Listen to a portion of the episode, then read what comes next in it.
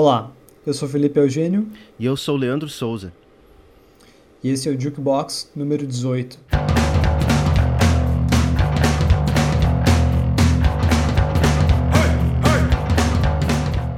Olá pessoal, tudo bem? Uh, sejam todos bem-vindos aí ao nosso episódio de número 18 do Jukebox. Uh, e hoje a gente vai falar de um assunto que a gente gosta bastante. A gente fala e de algum uma... assunto que a gente não gosta nesse podcast, Lipe? Não, mas uh, às vezes uns mais que os outros. é, é verdade. É, essa edição aí, número 18, aí resolvemos meio que fazer uma continuação de um dos temas que a gente curtiu muito fazer né, no ano passado, aí foi do nosso podcast número 8. No, número 8, né? E agora 10 podcasts 10 episódios de... depois. Podcast número 18. Voltamos aí, só que não é uma abordagem mais recente para o nosso tema aí de uh, selos, né, Lipe? Isso, vamos dar os nomes. No nosso episódio número 8, a gente fez um levantamento, uma listagem dos 10 selos que a gente considera os mais importantes e os que a gente gosta mais. Do indie rock. Uh, selos assim, que ajudaram a definir a música independente. E agora a gente vai falar de 10 selos uh, contemporâneos, dá pra chamar assim. Isso. É, mas antes, antes da gente entrar no assunto, Lipe, né? Vamos dar aqueles recadinhos iniciais. Acho que é apenas justo a gente fazer isso antes de realmente começar a discussão, né? Uh, que, né, que nem as nossas redes sociais e para aquele recadinho que tu sempre gosta de dar pra galera, né? Siga a gente nas redes, fale com a gente, a gente está sempre esperando aí engajamento, contato. Uh, então, instagram.com/jukebox J-O-O-Q-B-O-X e também lá no Facebook, facebook.com barra jukebox. É... Uh, também, se você está ouvindo pelo Spotify, segue a gente, caso, caso ainda não esteja seguindo, para receber né, sempre os episódios em primeira mão. É, inclusive, até a gente gostaria de agradecer ao pessoal, nosso último episódio aí, o número 17, né? A alegria de ouvir músicas tristes, caso você ainda não tenha ouvido aí, depois dá o play lá também, que tá bem bacana, né? tivemos até um convida uma convidada especial, né? A Tati, Tatiane Marques. E até, né, estamos muito felizes de saber que é o nosso podcast mais ouvido até agora, né? Então deu um, um crescimento aí né, nas últimas semanas aí e isso deixa a gente mais animado a, a vir com temas legais e discussões legais pro podcast, né? É isso aí. Muito obrigado, pessoal. Beleza, acho que agora, dados os, né, os primeiros recados, podemos entrar nessa discussão aí, né, do, dos selos aí, né, que agora a gente né, Lipitu, que é o cara do método aqui na, na, da dupla, qual foi o método para essa escolha de novos selos para né, a gente conversar sobre? É, novos selos eu acho que não é o melhor termo.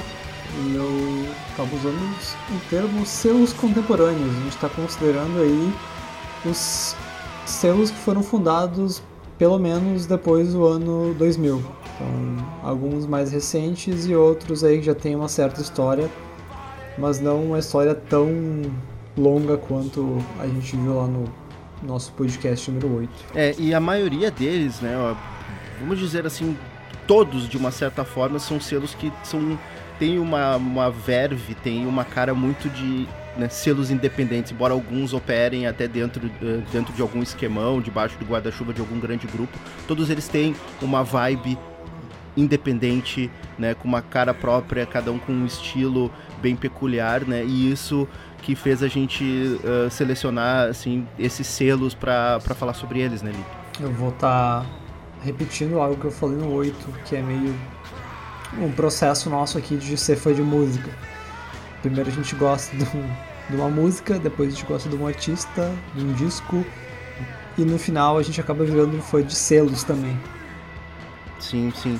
E eles. Uh, né, nem todos eles, por exemplo, alguns deles foram criados antes dos 2010, mas só vieram a estourar, sei lá, nos últimos dois, três anos.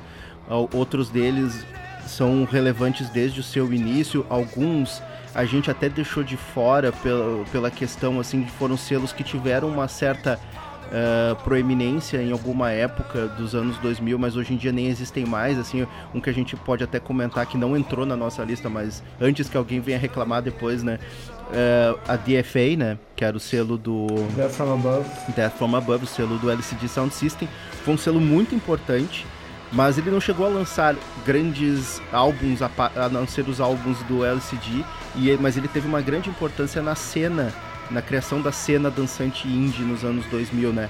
Mas esse a gente, por questões assim de comparação com os outros selos, a gente acabou deixando de fora, né? Mas então tá, vamos lá. Vamos para listas. Isso aí.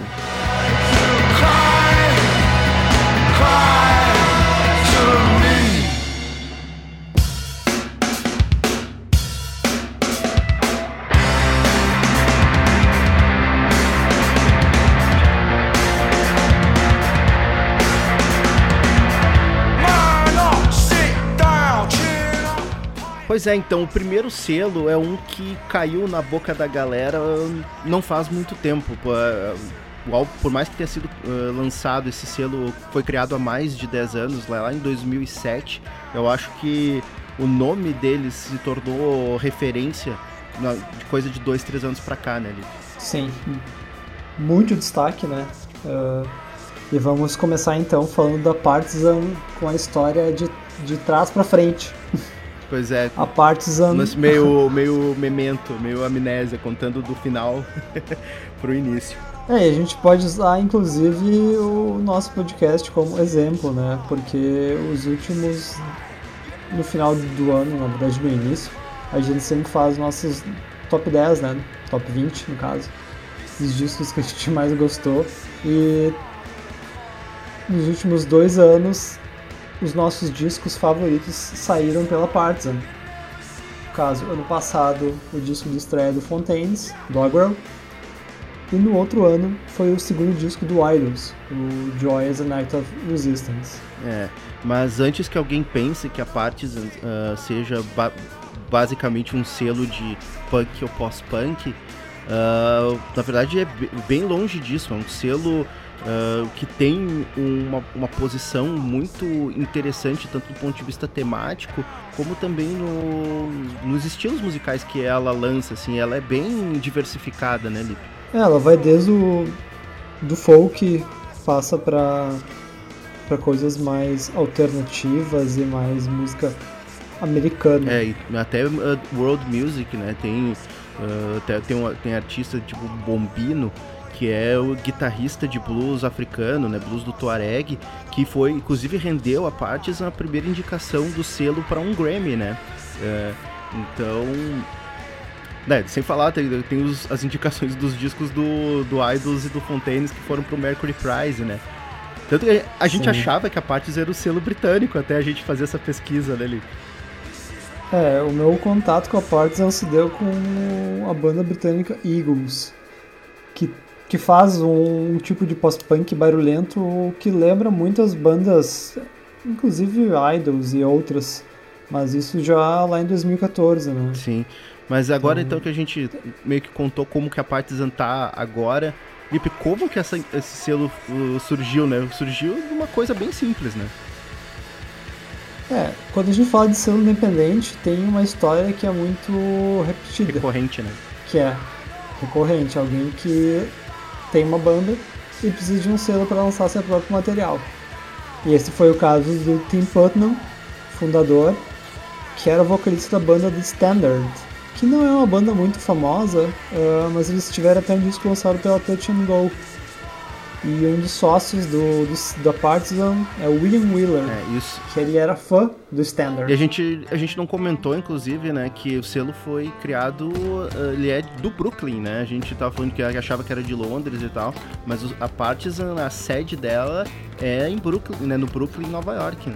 Isso. Hoje, com o selo já consolidado, eles têm escritórios Londres, e aí explica também as bandas lá da Inglaterra, Nova York, Los Angeles e na Cidade do México também. Pois é, então uh, começou com essa uh, coisa bem básica, né, de ter um selo próprio para lançar as coisas da sua banda, mas foi só depois da virada dos 2010 que a Partisan começou a se comportar como um selo, né?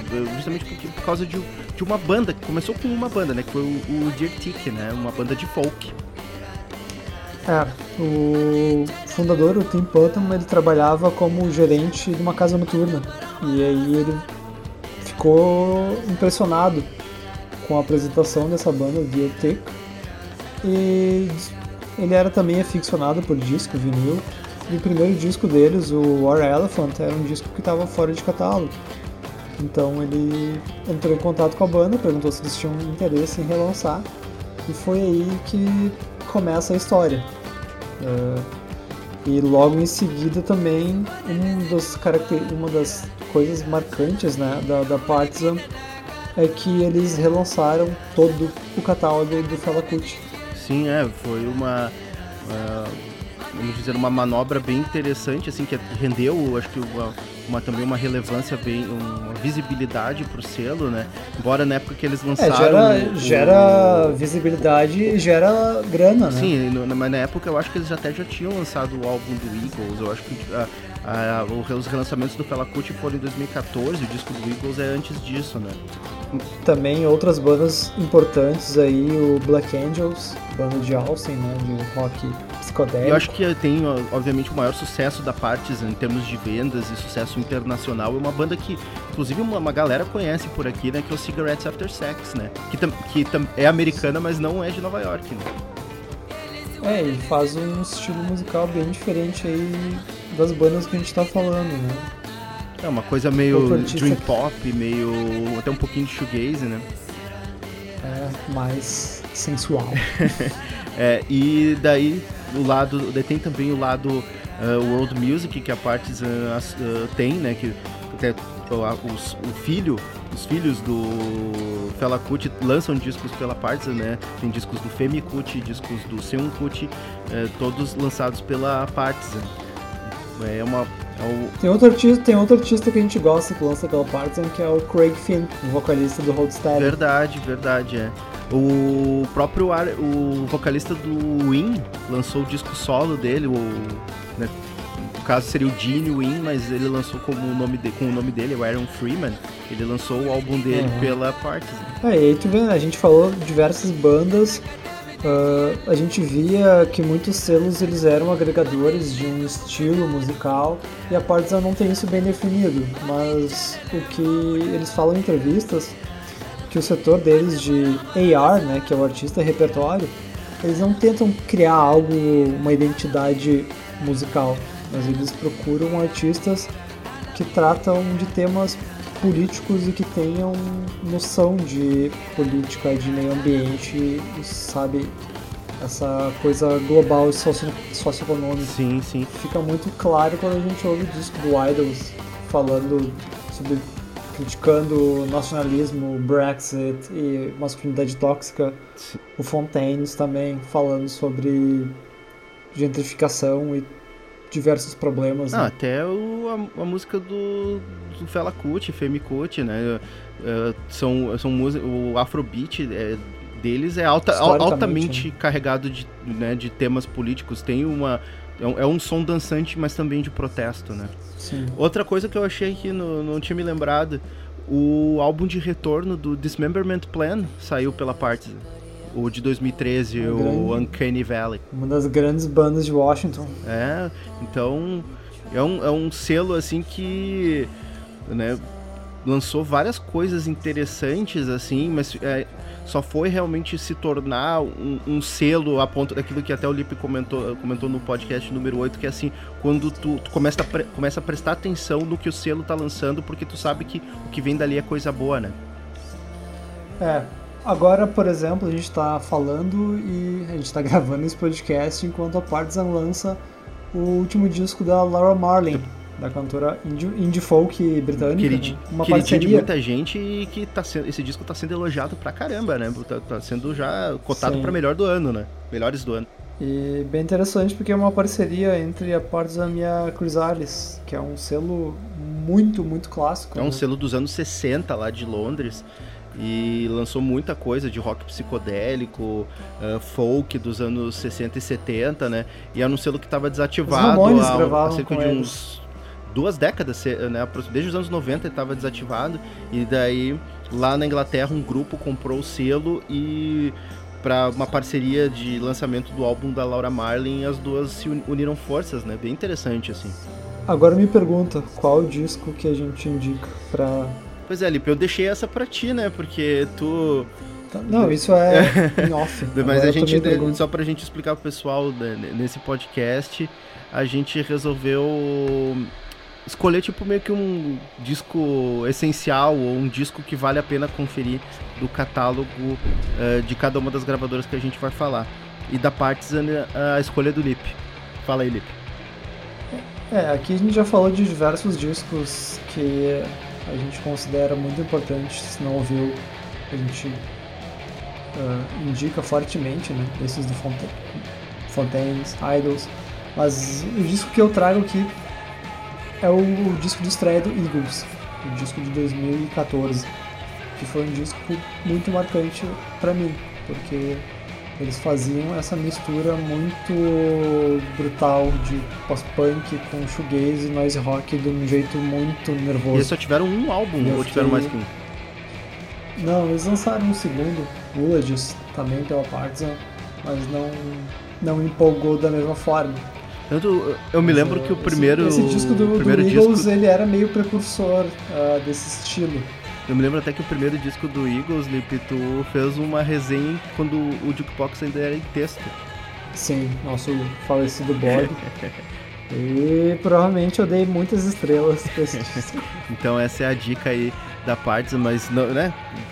Não fique apenas na nossa dica, pode ir mais a fundo no catálogo que uh, esse selo aí ele é, né, tá mais evidente há pouco tempo, mas eles já vêm fazendo coisas boas aí por praticamente uma década. Isso aí, credibilidade. Muito bem.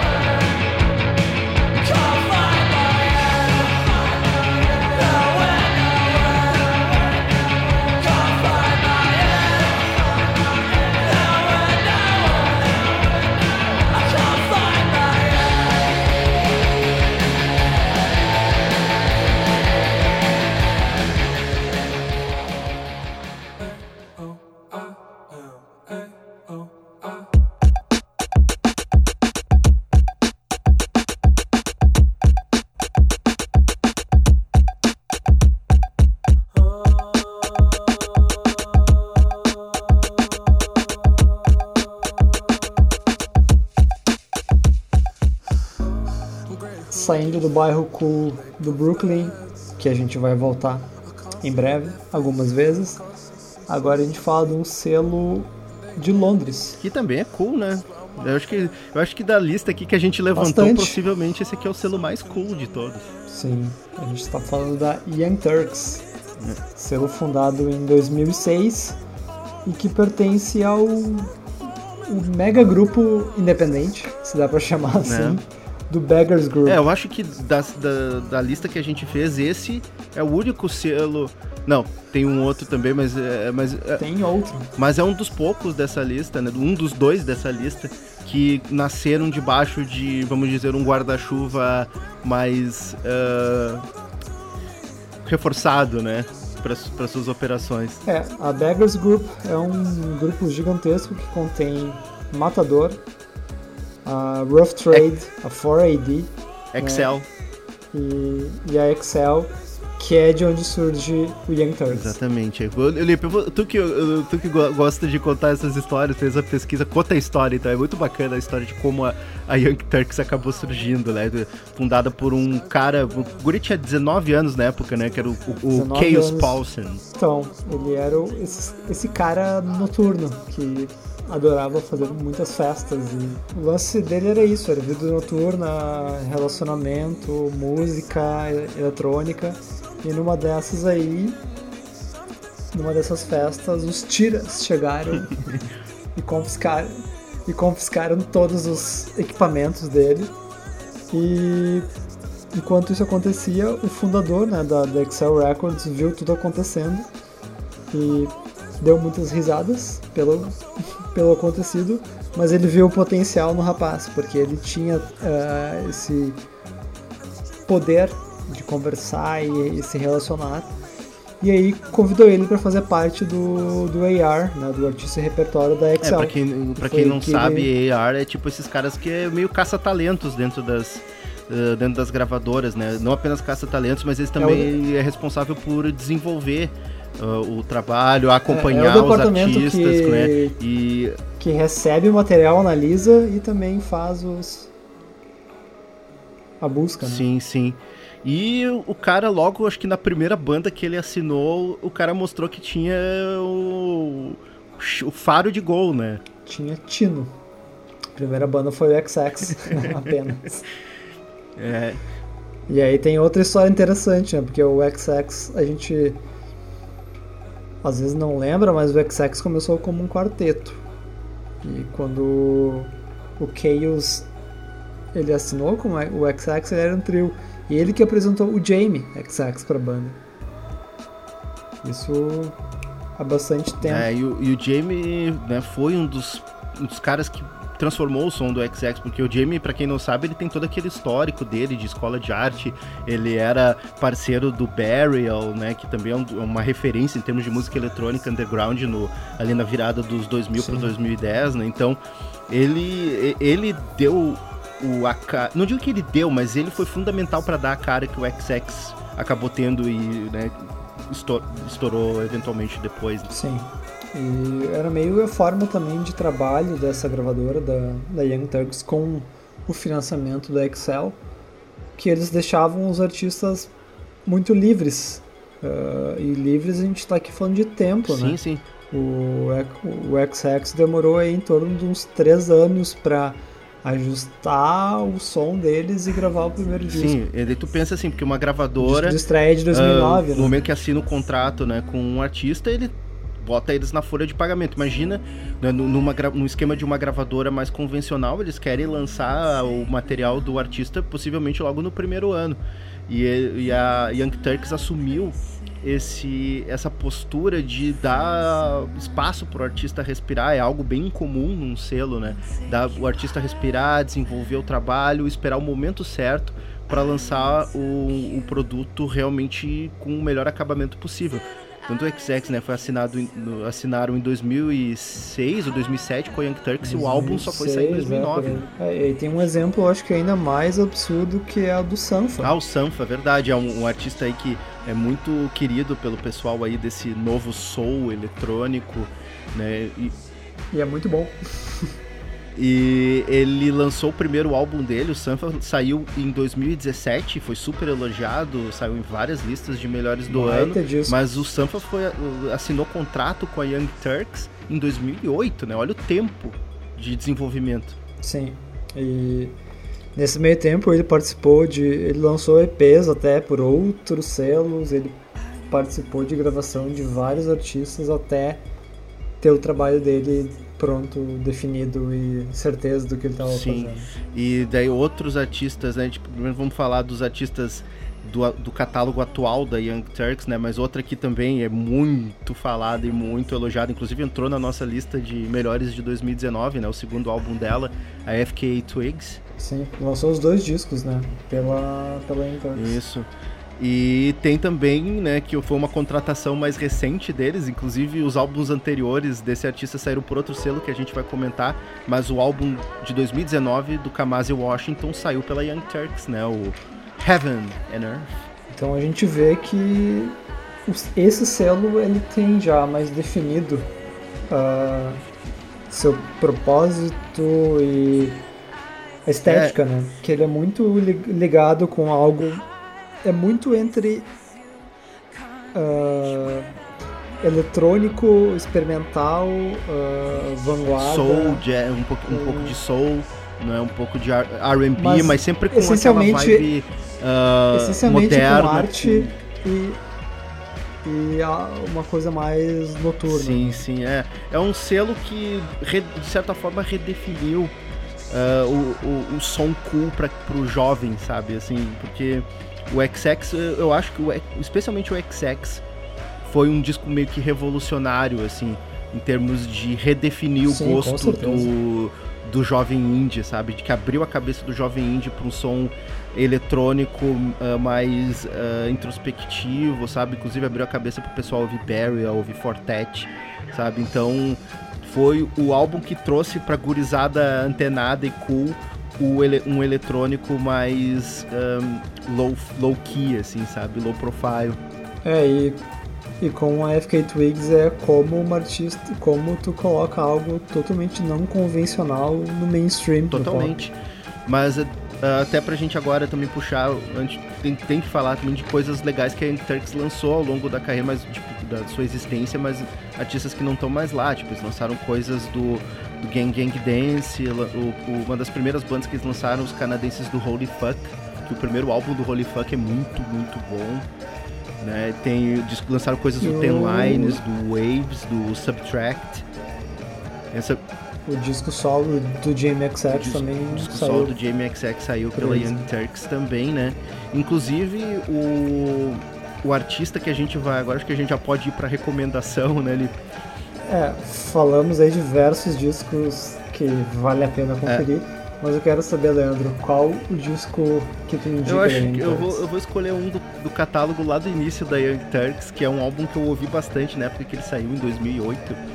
E foi meio que visionário, assim, o, o, o cara da Young Turks, o, Chaos, o Chaos Paulson, foi meio que visionário ao ver o talento desse magrão, uh, que é o, o, o espanhol, o, o, produtor, compositor, cantor espanhol, El Guincho, que né, ele lançou dois álbuns pela Young Turks e o primeiro de 2008 é o Alegranza, que é um álbum muito interessante assim de música eletrônica com música latina, altamente dançante, psicodélico, uma, umas vibes meio. É como se, sei lá, uma banda.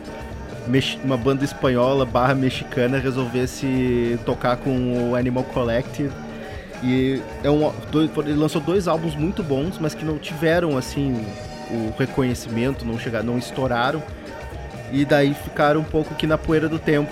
Só que o El Guint. Até recentemente. É, até recentemente, né? porque o El Guint uh, né, estourou de novo, se tornou um dos produtores super quentes da música eletrônica nos últimos dois anos, por causa que ele produziu o álbum da Rosalia em 2019, né, 2018, aliás. É, ele nasceu nas Ilhas Canárias, mas se mudou para Barcelona. Então, Barcelona é o, tá na a vibe né, do, da Rosalia. Exatamente. Então essa é a, a, dica aí da Young Turks aí, puxar uma coisinha um pouco menos conhecida, mas que vale muito a pena você conferir, que é o Alegranza do El Guincho.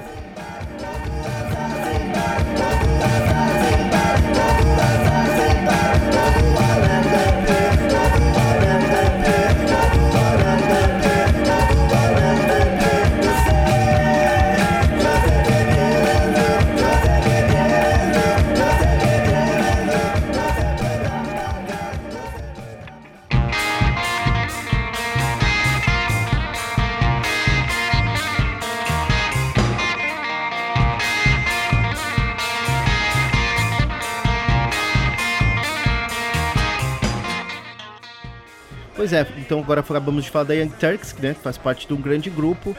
Uh, o próximo selo também nasceu de um grande grupo, grande grupo entre aspas, né, porque é um grupo independente também e não é tão, co tão conhecido no mainstream. Ele é conhecido pra gente que gosta de rock independente, né. É, mas para o mundo underground do rock independente, eu considero eles bem bons. É, a gente está falando da Dead Oceans, um selo criado em 2007, né, que né, foi criado debaixo da asinha de duas uh, empresas bem sedimentadas no segmento indie, que é a Secretly Canadian e a Jack Jaguar, né? É, junto, é, junto elas formam um Secretly Group, né, o grupo que holding que controla aí os três sim, selos. Sim. E além disso, eles têm um, um, serviço bem grande de distribuição, que a gente vai ver sim. também com outros selos. É, é, e a, a, Dead Oceans ela não tem um, um início tão divertido, uma história tão bacana quanto outros selos que a gente está comentando aqui. Ela surgiu basicamente da, de um cara, né, o Phil Waldorf, que era executivo de uma outra gravadora independente, que acabou, sei lá, clicando as ideias com os caras que são é, da Jack Jaguar e da Secret Canadian lá em 2007 e a partir daí se, né, se criou a ideia de um novo selo. Esse mundo aí dos selos e dos executivos são pessoas que têm muitas conexões e quase todos eles se conhecem de alguma forma, né? E o Phil Waldorf, junto com os caras da, da Secret Canadian, uh, teve esse, essa vontade de criar um outro selo e a parte Aqui a gente falou da história um pouco tradicional, mas é legal ver também de onde surge né, o, a origem é, do nome. E eu me lembro bem disso porque naquela época de 2007 uh, ainda existia até certo ponto o Gordurama, que era o site que eu escrevia e, né, de 2003 até 2007. E eh, a gente, um dos poucos. Existiam icônico. duas gravadoras independentes naquela época que mandavam material pra gente, gravadoras independentes gringas que mandavam material pra gente, que eram justamente a, a, né, a Secretly Canadian barra Jack Jaguar e a Kill Rockstars mandavam coisas, inclusive mandavam CDs físicos pra gente sabe, a cada dois meses, o que era muito legal. Um, e eu me lembro justamente na época que eles mandaram todo um material bonito pra gente anunciando o início da Dead Oceans. E inclusive eu recebi o, os dois primeiros álbuns da Dead Oceans em, em, CD, que foram o, o primeiro álbum do Bishop Allen, que eu não me lembro agora o, o, nome, e o segundo LP do Dirty Projectors, né? Que era a recriação deles do, do Damaged, do. uh, do Black Flag, né? O nome do álbum era Rise Above. E. O Leandro está rindo porque eu tenho calafrios. Só de pensar é, nisso. E a primeira impressão que se teve da Dead Oceans na época que ele foi lançado é que era para ser o selo meio folk do grupo, sabe? O ser... É, Dead Oceans é um termo que tá dentro da, de uma letra do, do, Bob Dylan, do Hard Rain's Gonna Fall. Sim, sim. Então já, já mostra aí, né, essa origem folk. É, e, e isso daí uh, foi algo que ao, ao, longo dos anos, né, por mais que nos seus primeiros, vamos dizer, 4, 5 anos de atuação, a gravadora ficou nessa, lançando, lançou coisas do Akron Family, coisas do Phosphorescent, que é um artista também uh, folk bem bacana, Tallest Man on Earth, Riley Walker, mas pouco a pouco, essa que daí, quando a história da Dead Oceans começa a se tornar interessante, que pouco a pouco ela começa a sair das sombras da Jack Jaguar e da Secretly Canadian, assim, que né, o, filho, o, o irmão caçula começa a se mostrar poderoso também, né? É, então ela sai dessa origem apenas folk e começa a ir para tanto esse lado mais artístico quanto até lado mais punk mesmo e ampliando bastante a gama de artistas. Isso, é. E, e, eu acho assim que é a partir de 2014, 2015, a Dead Oceans começou a chamar atenção com lançamentos muito, muito uh, representativos, assim, né? Eu acho que uh, o, o, mais, o mais interessante de todos não tem como não ser o, o álbum de retorno do Slowdive, né? Isso é até interessante fazer esse revisionismo, né? Porque o Slowdive, quando a banda acabou, eles eram pouco conhecidos isso ali no metade dos anos 90. Até a, a mídia era responsável por ridicularizar eles. E em todos os anos que eles estiveram afastados como banda, surgiu um culto gigantesco. E eu me incluo neste culto.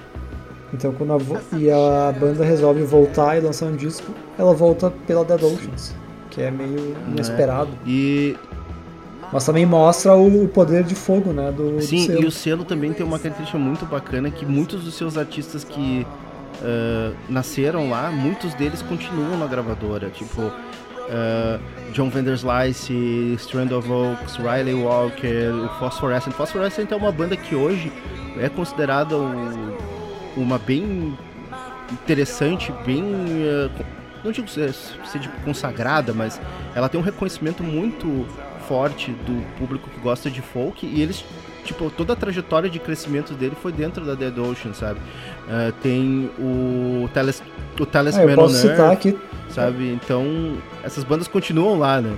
Posso citar oh, bandas, artistas importantes da Dead Ocean, são artistas mulheres, né? A Mitski, por exemplo, que lançou discos excelentes, o, por exemplo, Be The Cowboy, um dos melhores discos de Indica, teve indicações ao Grammy, inclusive, né?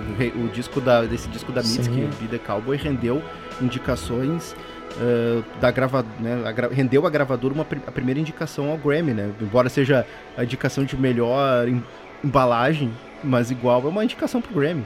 Sim, Phoebe Bridgers, uh, a Japanese Breakfast, que eu também gosto muito. Mas dá pra. E aí mais indie rock, né? Mas tem, por exemplo, Krug Bean, que é uma banda muito legal, que faz um som bem. E tem o Shame, né? E tem o Shame, que é uma banda punk pra cacete. Da Inglaterra. Sim, os caras foram lá, né, e assinaram com o Shame aí, né, tornaram o Shame uma das bandas mais quentes aí em termos de pós-punk aí dos últimos anos. Tem o A Place to Bury Strangers também, né, que é uma barulheira da ah, porra. Inclusive, o Shame já está com um disco gravado para lançar é, esse ano. Estou ansioso. Então essa é, é a trajetória interessante da Dead Oceans, um selo aí que nasceu tímido, irmão caçula, e hoje tá ombro a ombro com as, as outras duas aí do, do grupo. de né? igual para igual com os outros. Né? O disco, uh, a gente já falou dele, e não teria como ser diferente. Eu até cheguei a conversar contigo, daí, ah, de repente vamos escolher outra coisa. Tu, não, não, tem que ser esse, é esse aqui mesmo, porque é, é o disco. É, Slowdive já tinha lançado discos incríveis, e é um dos poucos casos de bandas que voltam e voltam com um disco ainda mais foda. Qual é o nome do disco? Slowdive, Slowdive. Isso aí. Então não tem muito erro. Maravilhoso. Suco álbum. de, suco de shoegaze, dream pop. Muito bem, então podemos ir pro próximo, Lipe? É claro.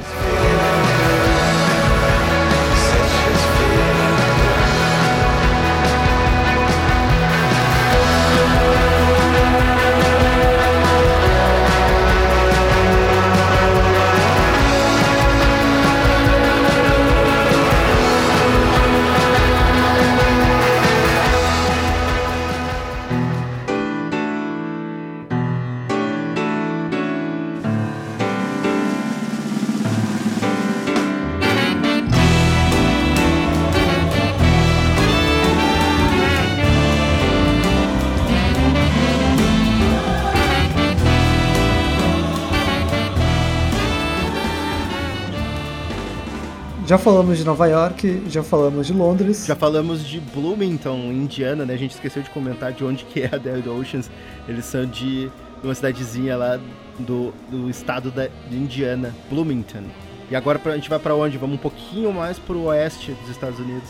Agora é uma outra, outra cena que é rele muito relevante e meio óbvia, que é Los Angeles. E a gente está falando do selo Brain Feeder, fundada em 2008 pelo Steve Ellison, mais conhecido na Flying Lotus. É um selo né, que está nativo aí há mais de uma década, mas é outro selo também que só teve a sua começou a decolar e, e ter o reconhecimento depois da virada do 2010, mais especificamente ainda por 2014, 2015 para frente, né, Lipe? Sim, a gente falou da The Young Turks como um selo eletrônico noite é, mas altamente também uh, e... a favor da criatividade, da liberdade criativa dos seus artistas.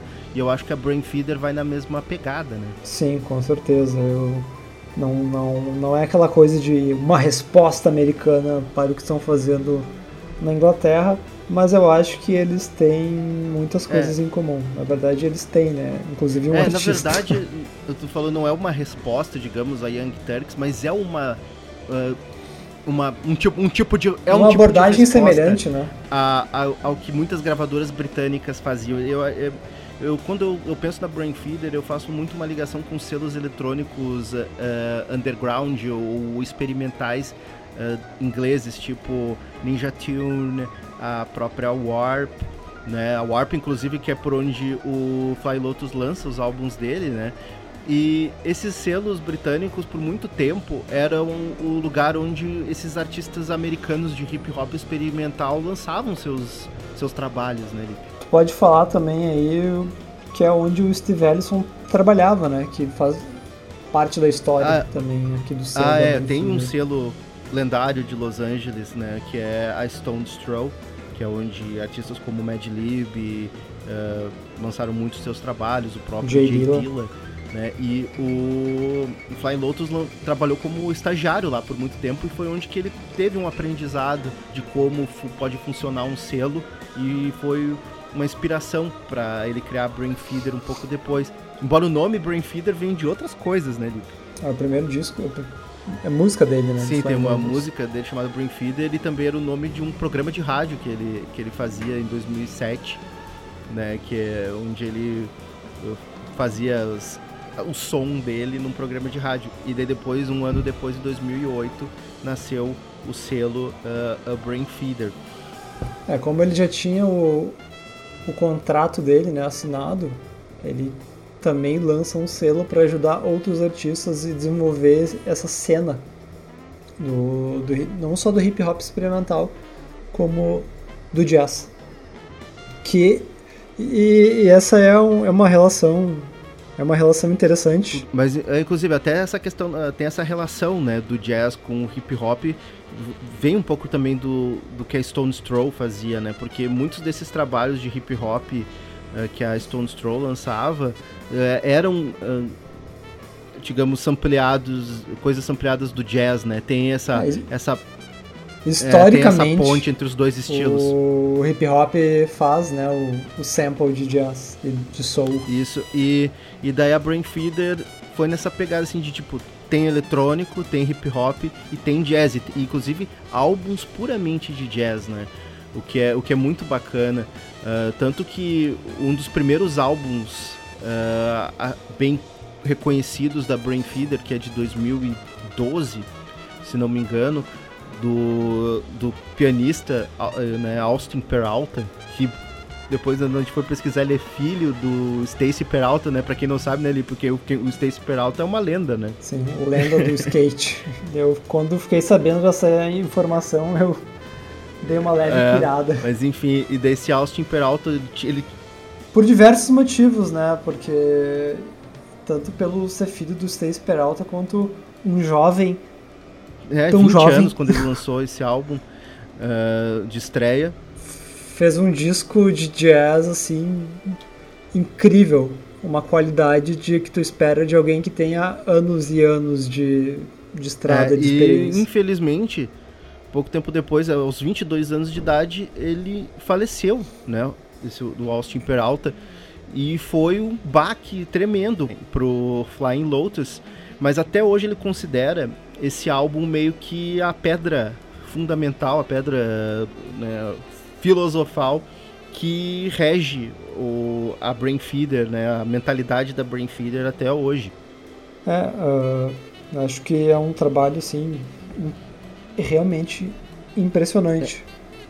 Uh, mas a gente pode falar aqui também de outros artistas aí que é total o oposto, que é o George Clinton, o, o lendário, né, frontman de bandas como Funkadelic, Parliament, que depois de muito tempo gravando por selos grandes, majors, uh, acaba parando na Brain Feeder para ter essa liberdade e não ter aquela pressão para gravar Sim, inclusive discos. No, numa tem uma entrevista do, do, do Flying Lotus, né, para o The Fader, que ele fala justamente disso, assim, que ele está interessado em lançar artistas que usam a música deles para encontrar um significado maior para a vida, né? Que, que, que, desejam entender o universo através de seu trabalho musical.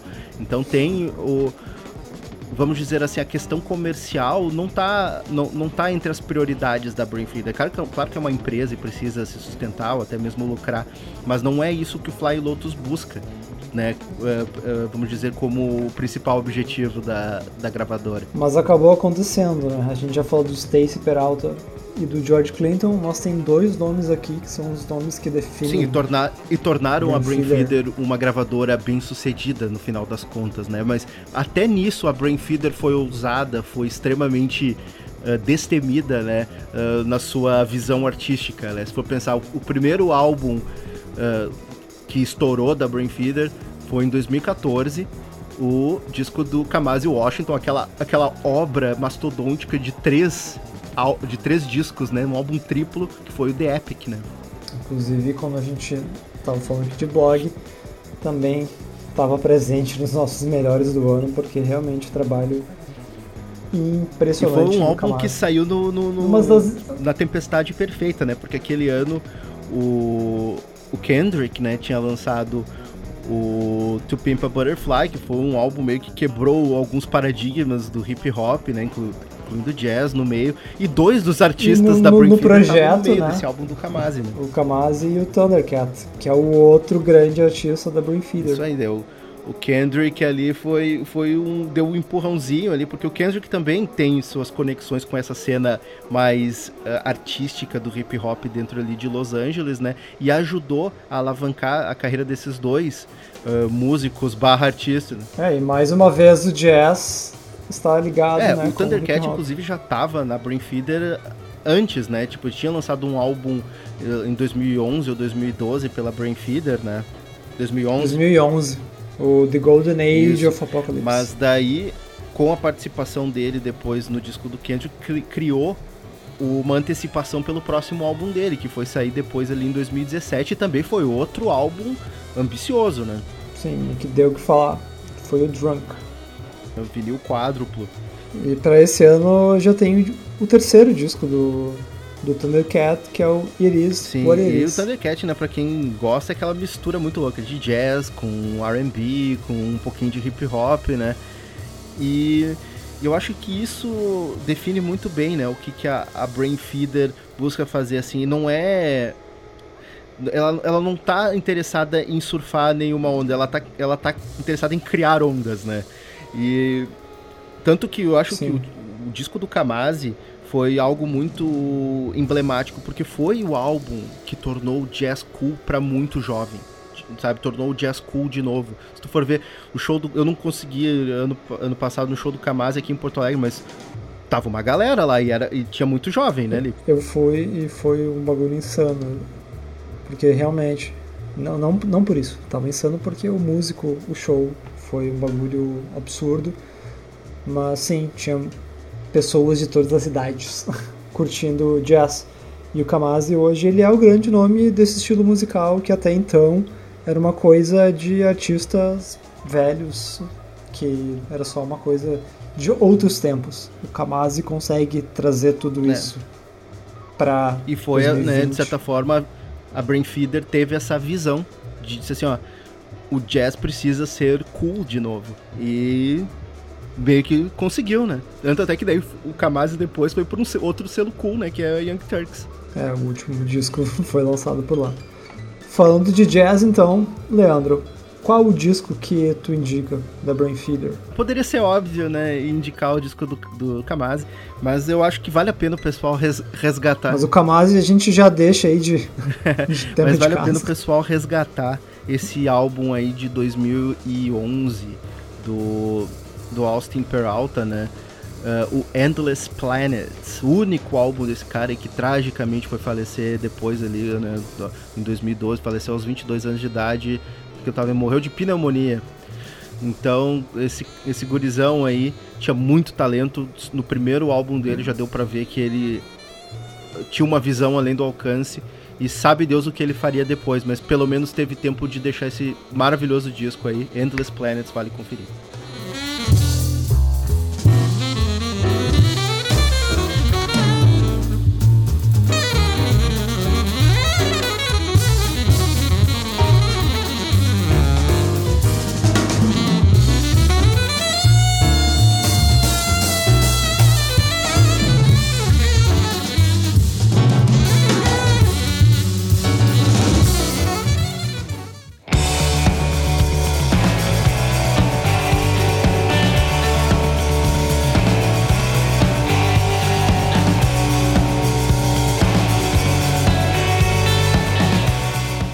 Falar em fazer coisas serem cool de novo, eu acho que o selo que a gente vai comentar agora eh, pegou um estilo que muita gente não vê como tão cool assim e meio que jogou de novo na, no gosto da, da gurizada e, né, falando Ou da, da nova geração. para uma nova geração aí. Estamos falando da Run for Cover Records aí de eh, Boston, Massachusetts.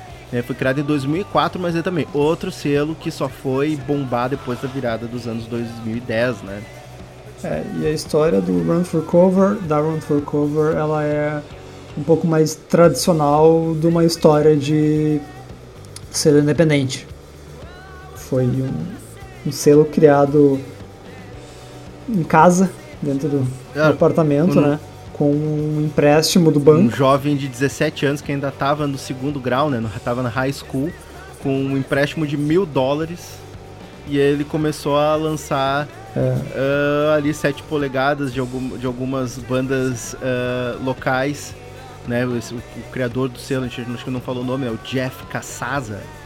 E alguém que tinha, alguém jovem, que gostava muito de AFI, Converge, e ele, e ele se Enfim, né, ele tinha como inspiração selos como a, a Merge, a própria Matador, a Jade Tree, para quem não sabe a Jade Tree é um selo assim, para quem gosta de emo, é um dos selos lendários ali dos anos 90, né, junto com a Barsuk.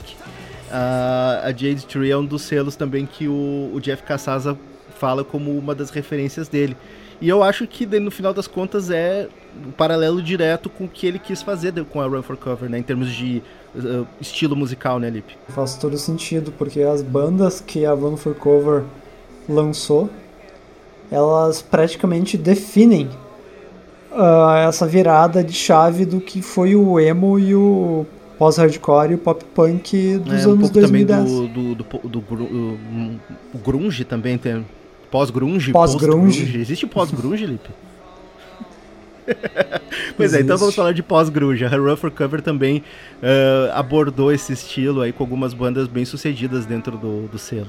Bom, a gente pode citar aí Modern Baseball, Title Fight, Citizen, Turnover. Pine Grove, Tiger's assim, Jaw. Se, com, né? se, a gente conversar com qualquer pessoa aí dos seus 20 e tantos anos que é fã de, de emo e pop punk, vai citar essas bandas como favoritas. E praticamente todas estiveram de alguma forma ligados com a Run for Cover. E também, mas não foi só isso também. A Run for Cover também foi espaço para outros artistas independentes. Eu acho até que a Run for Cover tem um, uma, um laço local com muitos artistas, assim, tipo, eu tava pesquisando aqui, muitos dos artistas que lançaram coisas pela Run for Cover ali são, de uma, da, são da Pensilvânia, né, que é um estado relativamente perto do, né, de Massachusetts.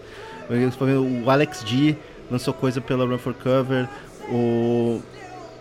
Antes de ele assumir o é, Sandy Alex. O, o Nothing lançou coisas pela Run for Cover né? Pouca coisa mais lançou por lá antes de ir para gravador, né? Outra, outras gravadoras. Pela Relapse. Sim, sim. É, mas a Run for Cover não fica só em bandas americanas, né? Porque uma das primeiras bandas que ela lançou discos foi do Basement. Uma banda que faz um som semelhante com tudo isso que a gente falou, só que é uma Eu banda britânica. O, o Basement vai mais pro lado até do grunge, né?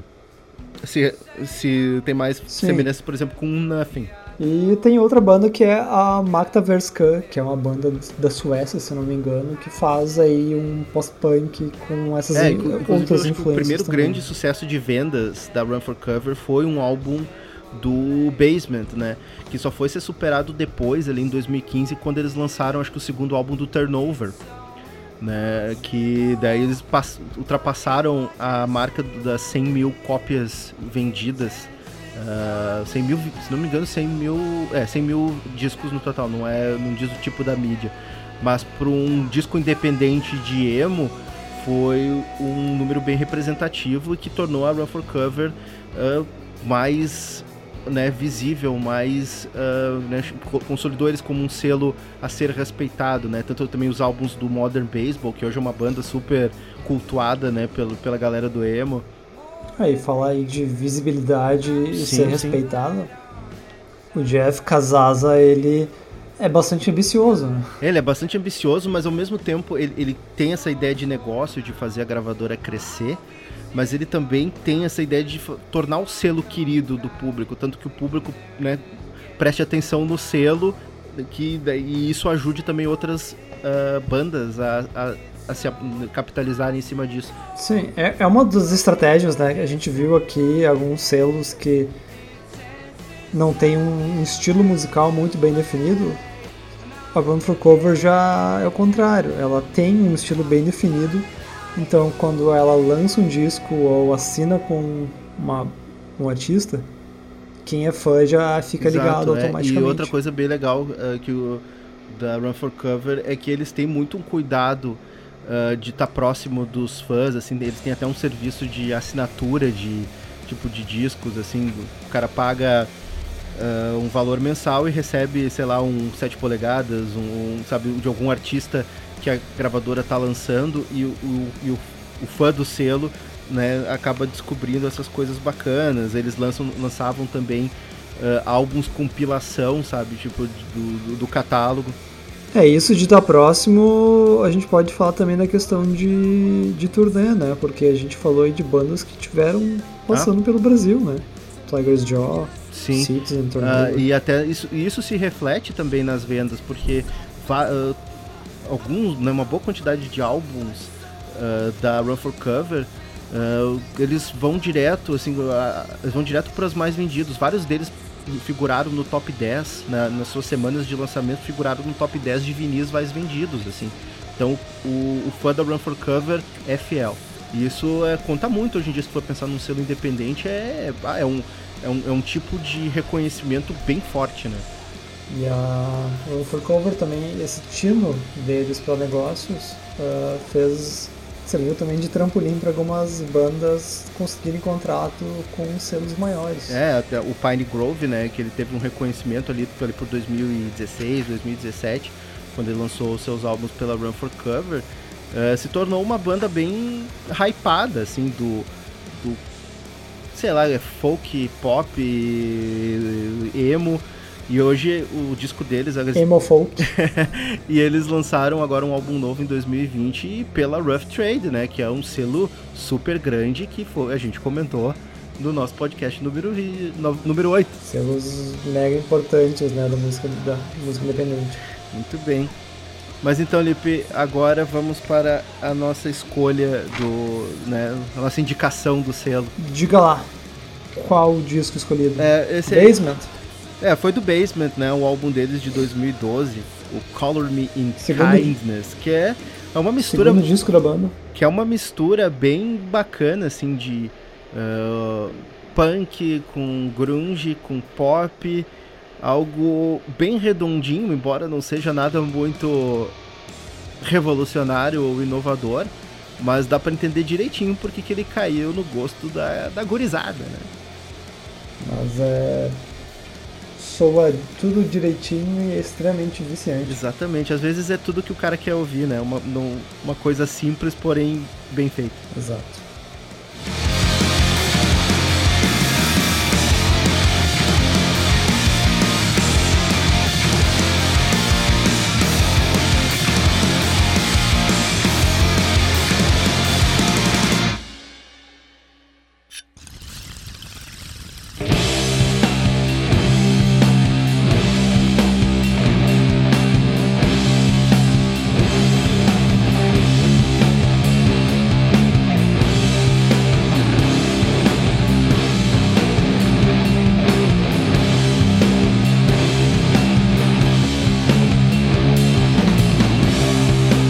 Falamos de cinco selos até o momento e todos eles foram fundados por pessoas uh, do underground, algumas famosas como pessoas normais, a Brain Feeder, outras pessoas mais normais do meio musical ou aficionados por discos, até que a gente chega na Third Man Records, o selo que foi fundado por alguém gigante mas ainda assim é um selo independente. É, e, e também é um, é um, aficionado por música e por discos, né? O Jack White é um fanático musical, né? Quem acompanha, sabe, documentários, viu coisas sobre o Jack White, sabe que ele, ele é um meio que enciclopédia da música, né? Ele é meio que Tarantino de música obscura. Então... Então, Jack White, o guitarrista e vocalista do White Stripes, criou o Third Man quando ele tinha a outra banda dele, né? O Dead Weather. É, ele criou a Third Man em 2001, né? Que, uh, na verdade, no, ele começou isso com... Na verdade, ele tinha planos de lançar os discos do White Stripes em, em vinil de 45 rotações. É, mas aí ele forma o supergrupo, né? O Dead Weather junto com a Edison Mozart, o Dan Ferticha e Jack Lawrence. Sim, sim. É, que daí a verdade a grande a grande guinada da Third Man veio em 2009, né? Que daí ele abriu a loja da, da, empre da empresa, né? A loja do selo uh, em Nashville. Né? E daí realmente ele botou como uma das bandeiras da Third Man o vinil, né? É uma, uma gravadora que na sua, então, na sua grande maioria, é um nome... mais, praticamente todos os seus lançamentos, salvo um ou outro, a mídia principal de, de, de lançamento é no vinil, né? É, desde então a Third Man e o Jack White são nomes assim relevantes, importantes e uh, dá para chamar até de militantes em relação ao vinil. É, tanto até que o, o slogan da gravadora é, na época que foi lançada a Third Man, né, foi a sua vitrola não está morta. Né? E o primeiro álbum, de fato, lançado pela Third Man foi o, o álbum do Dead Weather, né? Daí... E até para ter uma curiosidade, né? Essa questão do, do Jack White ser aficionado por coisas antigas e tal, o, o, o selo, uh, o nome do selo é baseado num filme dos anos 40, né? O Terceiro Homem, do Carol Reed, um, filme, filme, de noir. mistério, detetive e tal. E a Third Man tem essa, esse comprometimento um pouco com o analógico, né? Tanto a própria loja da, da Third Man tem. Né, para quem não sabe, eu, eu, tive a oportunidade de, de visitar a Third Man e foi muito bacana porque, para quem não sabe, a Third Man não apenas é uma loja, mas ela também tem um estúdio junto, né, ali no, na loja física tem um estúdio, tem os escritórios da gravadora e de... um espaço para shows, né? Oi? E um espaço para shows. Não, espaço para shows não tem. Para as gravações ao vivo? Mas as gravações ao vivo são feitas dentro do estúdio, não tem plateia. É no estúdio? Eu sempre tive a impressão de que tinha plateia, porque o clima que eles passam é muito galera gritando. Sim. Eu acho muito massa isso. Sim, sim. É, mas daí tem o estúdio, né, da Terman, que também é totalmente analógico, tipo, é com gravador de fita e tal. E depois, né, de um tempo, tipo, embora uh, esse, essa localidade da Third Man foi, né, foi aberta em 2009, inclusive num bairro meio, uh, na época era um bairro meio, não é barra pesada, mas não era um bairro nobre de Nashville, e a Third Man ajudou o bairro a, a ganhar um pouco mais de carinho, assim, sabe? Deu uma, ajudou a dar uma gentrificada no bairro, assim. E daí, em 2015, a Third Man abriu uma segunda loja em Detroit, que é a a cidade natal do Jack White. E uma das grandes viradas da Third Man veio em 2017, quando eles uh, construíram um anexo a ao prédio da gravadora em Nashville, né, prédio da gravadora barra loja em Nashville, e, uh, e criaram uma fábrica de vinis. Começaram a de fato prensar, né? Eles, eles realmente passaram a prensar os discos, não apenas da Third Man, mas daí que daí vem a importância também deles, começaram a ser fabricantes também dos, dos vinis para outros selos, porque né, teve todo essa, esse ressurgimento, o vinil se, ficou cool de novo. E, e, da, e aumentou, a, aumentou demanda. a demanda. exatamente. A Third Man passou a ser uma, uma das empresas fabricantes de vinil para o mercado. É, esse lance de aumentar a demanda, a Third Man também uma das funções dela foi fazer relançamentos e relançamentos em versões especiais e limitadas, o que para quem é ficcionado acha legal. Eu acho meio cuzão, porque são versões limitadas que custam muita grana. Não é algo acessível. É, mas é, mas é naquelas também. Tem coisas que eles mantêm no catálogo uh, o tempo inteiro. Por exemplo, tem, eles fizeram alguns relançamentos de da, da, do catálogo da Sun Records, né? Que é uma outra gravadora lendária de Nashville, coisa, coisa o Elvis lançava por ali, o Johnny Cash lançava por ali, né? Então eles também têm essa curadoria musical, relançaram várias trilhas sonoras de filmes clássicos de western ou suspense dos anos 70. Uh, uma trilha do, dos Oito Odiados do Tarantino saiu pela Third Man. Né? A Third Man não tem um uma fama muito de lançar novos artistas ou novos álbuns. Isso é, é meio que uh, não, não, não é tão comum se tu for olhar o catálogo da é, Uma coisa que é comum e que eu acho muito legal é a, essa série de ao vivo. É, e, que eles isso têm. é uma das principais Porque coisas da, da É uma, é uma gama assim de artistas extremamente variadas, mas são todos artistas assim uh, importantes e que são viciados em música. É, e, e, é legal que varia desde uh, bandas de selos gigantes, né? Bandas gigantes do, da, do, do, da cena musical no geral, assim. É, seja o Neil Young, o Pearl Jam, até de Mudhoney. Tem, passa tem pra... Fucked Up, tem, tem um ao vivo do Fucked Up na Third Man, sabe? A galera do Stoner também, tipo, Boris e Earth, por então exemplo, não, não tem, não tem muito preconceito, né? É, é, realmente essa, essa, essa série dos ao vivos no estúdio da Third Man é, é, muito, é muito bacana por esse sentido de ser aberto a todo tipo de música. E, e tudo é feito com muita. E as gravações são muito boas, né? É, e se tu for ouvir, né, a qualidade das gravações é inacreditavelmente boa, né? Sim. Então tu vê ali. Né? Mas a gente falou aí que a que a Man não tem o costume ou não ficou marcada por lançar discos de artistas. Mas Leandro, tem um disco especial que eles lançaram, né? Ah, esse sim, esse inclusive é a nossa escolha, a nossa recomendação aqui, tipo, que foi muito curioso na época que saiu ali em 2018, né? O retorno depois de mais de uma década de uma das bandas essenciais do Doom do Doom Metal barra Sludge Metal, que é o Sleep, né? Que eles lançaram em 2018 o The Sciences. E todo mundo, sei lá, a gente achava que ia sair por uma Southern Lore, uma Profound Lore, é, e sai pela. Ou até da Earache. e sai pela Third Man, né, Lip?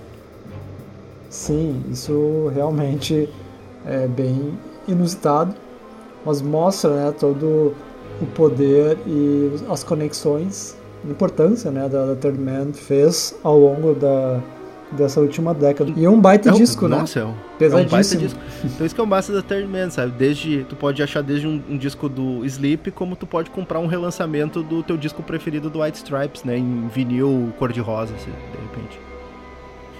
Versão ilimitada com 50 cópias. Mas é, é é, é, eles, acho que num selo só eles reúnem o que há de, de mais bacana e também o que há de mais pedante nesse mercado de vinil, né? Adoradores adorarão. Mas então é isso aí. Third Man também entra na nossa lista. Podemos, vamos pro próximo.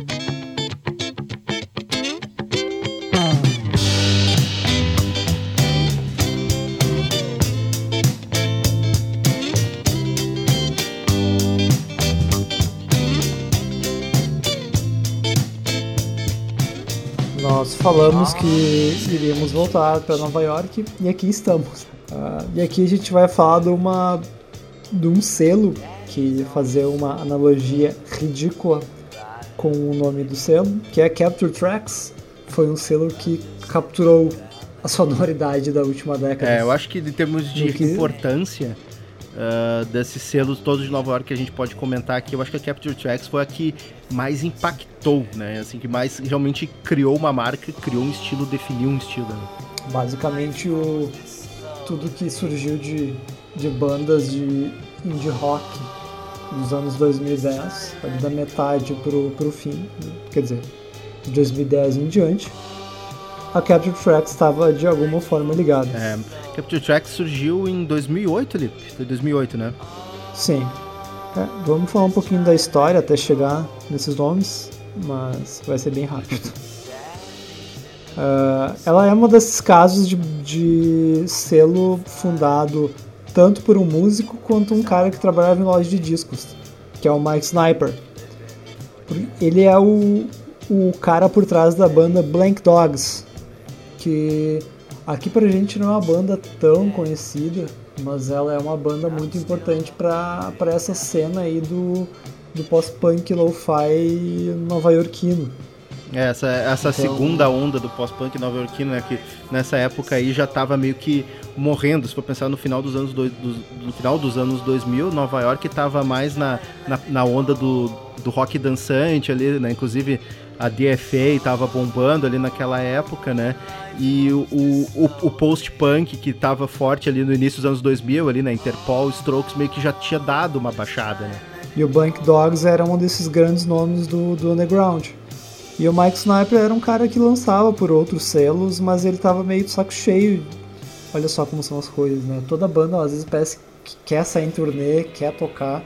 E ele era o cara que não, não tava tão afim. Ele tava afim de fazer as coisas dele, lançar, mas não queria esse compromisso. Então é daí que ele cria a Capture Tracks. E também porque ele era um cara doido do vinil, de lançar discos, e ele queria lançar disco de gente conhecida. E ele queria lançar muita coisa, né, cara? Porque se a gente vai olhar o catálogo de, de lançamentos da Capture Tracks, principalmente nos seus primeiros três anos, três, quatro anos, ele botava, sei lá, cerca de 30, 40 uh, títulos no mercado por ano, né? É, por uma gravadora pequena, independente, é, é bastante coisa, né?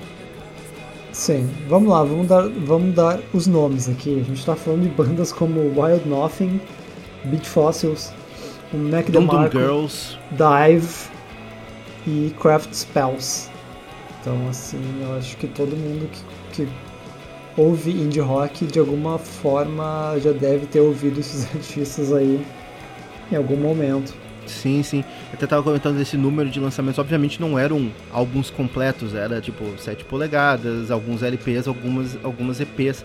Mas era realmente essa vontade de lançar tudo que era possível e tudo que, eh, no caso, que o Mike Sniper achava que valia a pena, né? E, e, e nessa, nessa loucura, ele acabou acertando uns tiros certeiros, assim. Principalmente ali, né, quando, quando ele achou o Wild Nothing o Beach Fossils e, e depois, especialmente, o Mac DeMarco, né? O canadense Mac DeMarco.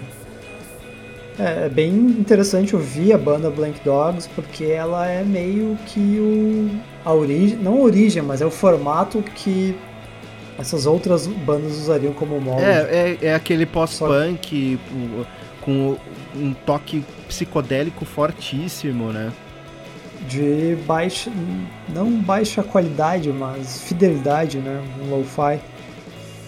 Sim, sim. E a Capture Tracks meio que definiu o que é, o que é a segunda onda desse, não vou chamar de movimento, mas de estilo musical, que foi marcado pelo DOCs, o Kurt Weill, o Jay Reatard, são nomes anteriores, né? Só que eram uma cena muito mais descompromissada. Eles lançavam discos com vários selos, eles faziam várias loucuras, eles não levavam as coisas tão a sérias. E a Capture Tracks, ela com essa coisa cool, contatos, né? Eles conseguiram criar carreiras aí bem sólidas nesse início de, dos anos 2010. É, e a Capture Tracks meio que capturou isso, capturou legal, Capture Tracks capturou é massa. Eles, né, aproveitaram esse momento Uh, com outras gravadoras que também estavam fazendo o, me, o, mesmo, né? Por exemplo, a gente não colocou aqui na lista, mas a Woodsist também é de Nova York, né? E também estava uh, capitalizando em cima de toda essa cena, sabe? Desse, desse pós-punk psicodélico barra lo-fi com algum toque de dream pop, sabe? Tava, é, tava tudo se movimentando em torno dessa, uh, dessa cena. Eles faziam essa composição desse meio ambiente, né? Uh, mas aqui eu acho que dá para destacar muito assim o ano de 2010. O Mike Sniper numa entrevista fala que eles no mesmo final de semana lançaram o disco de estreia do Beat Fossils e do Wild Nothing. E nesse final de semana um disco saiu em destaque no New York Times e o outro saiu em destaque na Pitchfork. Então ele percebeu que, ou oh, alguma coisa está rolando aí. Sim. E, eh, mas eu acho assim que e a partir ali disso, começou, né? a Capture Tracks começou a chamar a atenção, mas eu acho que o estouro de fato da Capture Tracks veio em 2012, né? Daí tem o disco o segundo do Mac DeMarco, né? Que foi um lançamento realmente estrondoso no Indie É, eu acho que esse é o álbum uh, fundamental desse, desse estilo de rock.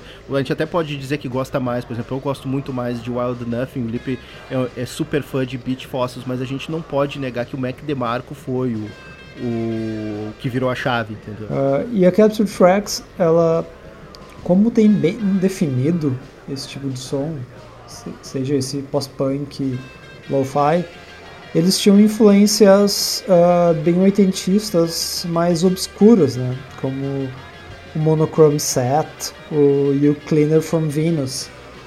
Uh, e são duas bandas que o selo fez relançamentos. E o Mike Sniper, por ser esse cara louco de vinil e colecionador dessas coisas obscuras, ele sabia quanto era valioso esse trabalho. É, a Capture Tracks ela tinha essa, atuava nessas duas frentes assim, né? Enquanto existem selos que uh, gostam de lançar coisas novas, existem selos que trabalham basicamente só com, com resgates e relançamentos, né? A Capture Tracks fez um pouco dos dois, né? É, e a Capture Tracks então conseguiu definir esse som, mas é um som que ficou. A gente talvez pode chamar de datado, mas é um som que não evoluiu. E meio que a, a Capture Tracks perdeu o, o gás nesses últimos anos, né? Uh, vamos pensar assim, desde 2016, 2017, não tem mais a mesma. a- a- o mesmo fogo, né? O meu mesmo. a mesma potência. Porque ela ainda não conseguiu fazer, por exemplo, o que outros selos mais consagrados tiveram a capacidade de fazer. Que foi, sei lá, tipo uma sub pop que teve o seu momento com o grunge, daí teve aquele teve o seu momento de baixa e depois na virada dos anos 2000 conseguiu ressurgir e se consolidar como uma gravadora de respeito. A até mesmo, sei lá, Matador teve seus altos e baixos até se consolidar. A Capture Tracks ainda tá tá para ter a sua segunda onda, né? É, a Capture Tracks ela meio que é uma influência clara, por exemplo, para Balaclava aqui do Brasil, que tenta fazer um, um trabalho muito semelhante. Mas ah, recentemente a própria, o, o próprio Mike Sniper disse que ele, ele não quer assinar com o próximo Beat Foster, o próximo Wild Nothing. Eles estão procurando outras coisas. Mas essas outras coisas ainda não estouraram. Mas enfim, a gente continua prestando atenção aqui na Capture Tracks aí, né? Ainda, ainda temos o interesse, mas vamos ver aí, né, como que ela vai se reinventar, vai se reenergizar aí nos próximos anos. né? É. Eu continuo um fã de Beat Fossils e é por esse motivo que eu indico o disco, né? É. Para essa gravadora, o segundo disco da banda, o Clash the Truth. É um disco muito querido e que mora em meu coração. É, ele não mora no meu coração, mas eu acho um disco muito foda também. can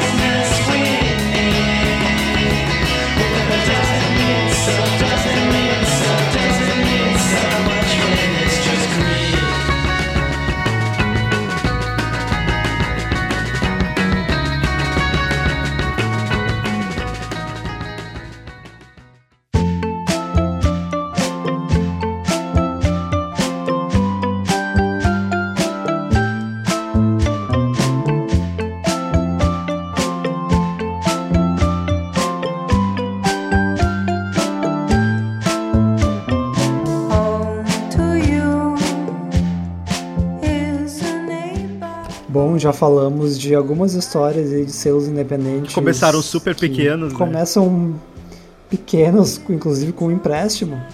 Ah, o nosso próximo nome é uma gravadora, gravadora independente chamada Mexican Summer, mas com uma conta bancária de Major. É, a Mexican Summer aí foi criada em 2009 por Também no E Brooklyn. também no Brooklyn, Nova York. E criado por dois sujeitos aí, né? O seu Keith Abramson e Andrés Santo Domingo. Inclusive agora sobre esse cara eu vou deixar o Lee porque ele fez um trabalho de investigação, é muito interessante. O Andres Santo Domingo, ele é basicamente um bilionário. Mas o que, que ele fez, o que, o que, que ele fez nomes- pra receber essa, essa fortuna, Lipe? Ele nasceu. ele não fez absolutamente nada. Ele é herdeiro. Eu acho que é o único caso que a gente tá falando de fundadores de selos independentes que tem um perfil na Forbes. O André Santo Domingo, ele é o quarto filho do, do patriarca da, do grupo Santo Domingo, que é um, um grupo que controla em torno de 100 empresas. Eles possuem canais, TVs, emissoras, revistas, jornal na Colômbia e também participação da, daquele grande grupo, né? Da Embev. Mas o que que faz, então, um cara bilionário aí se envolver com um selo musical, ainda mais um selo indie, né, Lipe? É muito curioso isso. É, ah, possivelmente quando a pessoa tem tanta grana assim, ela pode escolher fazer o que ela bem entender, né? E o, o André Santo Domingo, pelo que a gente percebe, ele é um cara que tá ligado com artes, né? E com cultura. E ele tem grana pra poder brincar é, de gravadora. antes da- do surgimento da Mexican Summer, o André Santo Domingo ele já tinha uma outra gravadora que era Queimado Records, que era uma gravadora ah, de mais de, de metal, né, de, de, de som de, de rock mais agressivo. Inclusive eles lançaram E mas mesmo sendo independente, era um selo bem tradicional, assim, no quesito contratos, adiantamento. Eles, faziam, eles funcionavam dentro dos moldes de uma gravadora mais comum, assim, tipo, fechava o contrato com o artista, pagavam, lançavam um álbum lá por lá, tinha uma certa exclusividade, lançavam os singles por lá. E eles, Isso. inclusive, lançaram alguns álbuns bem bacanas. Eles, eles, eh, n- ali lançaram os álbuns do The Sword, que era uma banda de metal do Texas, que tem uns discos bem bacanas ali daquela época, 2005, 2006, 2007. E só que daí a Mexican Summer, quando, quando o, esse Keith Abramson entrou como sócio do Santo Domingo, eles assumiram uma postura um pouco diferenciada na maneira de contratar ou lançar os trabalhos dos seus artistas, né? É, a Mexican Summer surge como um selo irmão caçula. E a abordagem deles no início era meio uma, aquela coisa cool, né? A gente é um serviço de assinatura e eram artistas que estavam meio que começando, mas que realmente importantes aí dentro do, do cenário de música independente. É, eu acho que em termos assim de estilo musical, ela até entra em linha com a- o que a Capture Tracks estava fazendo, com o que a Woodsist e a tava Woods, fazendo, né? Ah, e daí, né, lançaram, inclusive, se tu for olhar o catálogo de vários, eh, de- vários desses artistas dessa época ali, tipo Real Estate, Kurt Vile, É, o Kurt Vile lançou o disco pela Mexican Summer antes, antes de assinar com a Matador. O Real Estate lançou um EP antes de assinar com a Domino. sim, Mas ah, foi em 2010, segundo ano do, da gravadora, que eles lançaram o primeiro disco da, do grupo Best é, Coast. foi, foi que um foi- sucesso de vendas, né, né, bem grande. Uma explosão, né? Outra banda bem interessante da época é o Washed Out, que toca um chill wave, bem maneiro. Sim, sim. Mas a questão da, dessa da abordagem é bem interessante porque Keith Abramson falava assim que não, era, não era do interesse deles se comportar que nem uma gravadora tradicional com um contrato fechado e tal. Era para ter uma estrutura, um modelo mais solto de tratamento, de, no caso de negociação com os artistas. Ah, daí tanto que rolava isso, assim, eles lançavam uma EP pela Mexican Summer e o LP saía por outra, né? O, mas ao mesmo tempo também era um pouco incerto, né? De, tipo, eles não. Eles, eu acho que eles não tinham tanto esse comprometimento de querer fechar com um artista e obrigar ele a ser o sucesso. Tanto até porque a gravadora era, era mais um hobby pra. pra pela, principalmente pro Santo Domingo, era mais um hobby do que exatamente uma, uma necessidade de criar um super negócio, né? Sim, mas conseguiram, né? Além do, do Best Coast, a gente teve ano passado o disco da, da Kate LeBon, Reward, Sim. Ah, que foi um disco extremamente elogiado. E eles né? têm- Figurou em diversas listas E eles têm, acho que, nomes bem interessantes no, no catálogo deles, tipo, pra quem gosta desse indie rock psicodélico e tal. Eles têm o Alalaz, né, que é... Tem uma galerinha que gosta. É, Drug É, os Dealer dois também. primeiros álbuns da Wise Blood saíram pela Mexican Summer antes da Wise Blood ir pra ah, Sub isso é Pop, bem né? O que dá esse essa aura meio o selo em- embrionário de algumas bandas que depois ou dá pra chamar também de trampolim, que lançam discos por lá e depois fazem fecham contrato com gravadoras É. maiores. Mas eles, eles têm uma presença forte, eles até fazem eventos, shows, festivais, né, com o nome da Mexican Summer. Eles têm uma preocupação com a marca, mas eles não têm essa necessidade de estar presos aos artistas. Eles, eles gostam dessa rotatividade dentro do, do, do roster. É, e como o dinheiro não é o dinheiro não é um problema, eles também têm lojas É, mas o discos, que né? permite também eles a, São- a tentar, e, e daqui a pouco, né, atira, atira, quanto mais tiro tu dá, maior a possibilidade de tu acertar alguma coisa, né? Então eles, eles apostam nessa É, estratégia. se o artista. Se os artistas não têm. E a gente pode ver aqui que pelo perfil deles não são artistas extremamente engajados, politizados, essa questão do dinheiro não é necessariamente algo tão relevante. Então o selo permite, né? Essas Sim, coisas. sim. A outra artista que a gente não comentou, mas que eh, os últimos dois discos saíram pela Mexican Summer é o Ariel Pink, né? Ariel, Ariel Pink's Haunted Graffiti, né? Os primeiros álbuns ele, ele, ele teve um contrato, teve- lançou três discos pela 4AD, depois a 4 saiu da 4AD e agora tá com a Mexican Summer. Isso, um nome bem relevante pro dessa Psicodélica. música que faz psicodélica e totalmente fora do É. eu acho que É da turminha da, da Wise Blood ali, né? sim. Mas então, Lipe, a, a gente já falou do álbum, a nossa escolha, né? A nossa indicação da Mexican Summer é Crazy For You da Best Coast, né? É, não podia ser outro. Na verdade poderia, mas a gente gosta muito desse disco de estreia da, da Best Coast e que é muito significativo né, na E- história da. E que até hoje não foi superado, infelizmente. Ela lançou até alguns discos bons, mas o disco de estreia segue sendo o melhor. né? Realmente, difícil de bater. Beleza, então, pro próximo selo.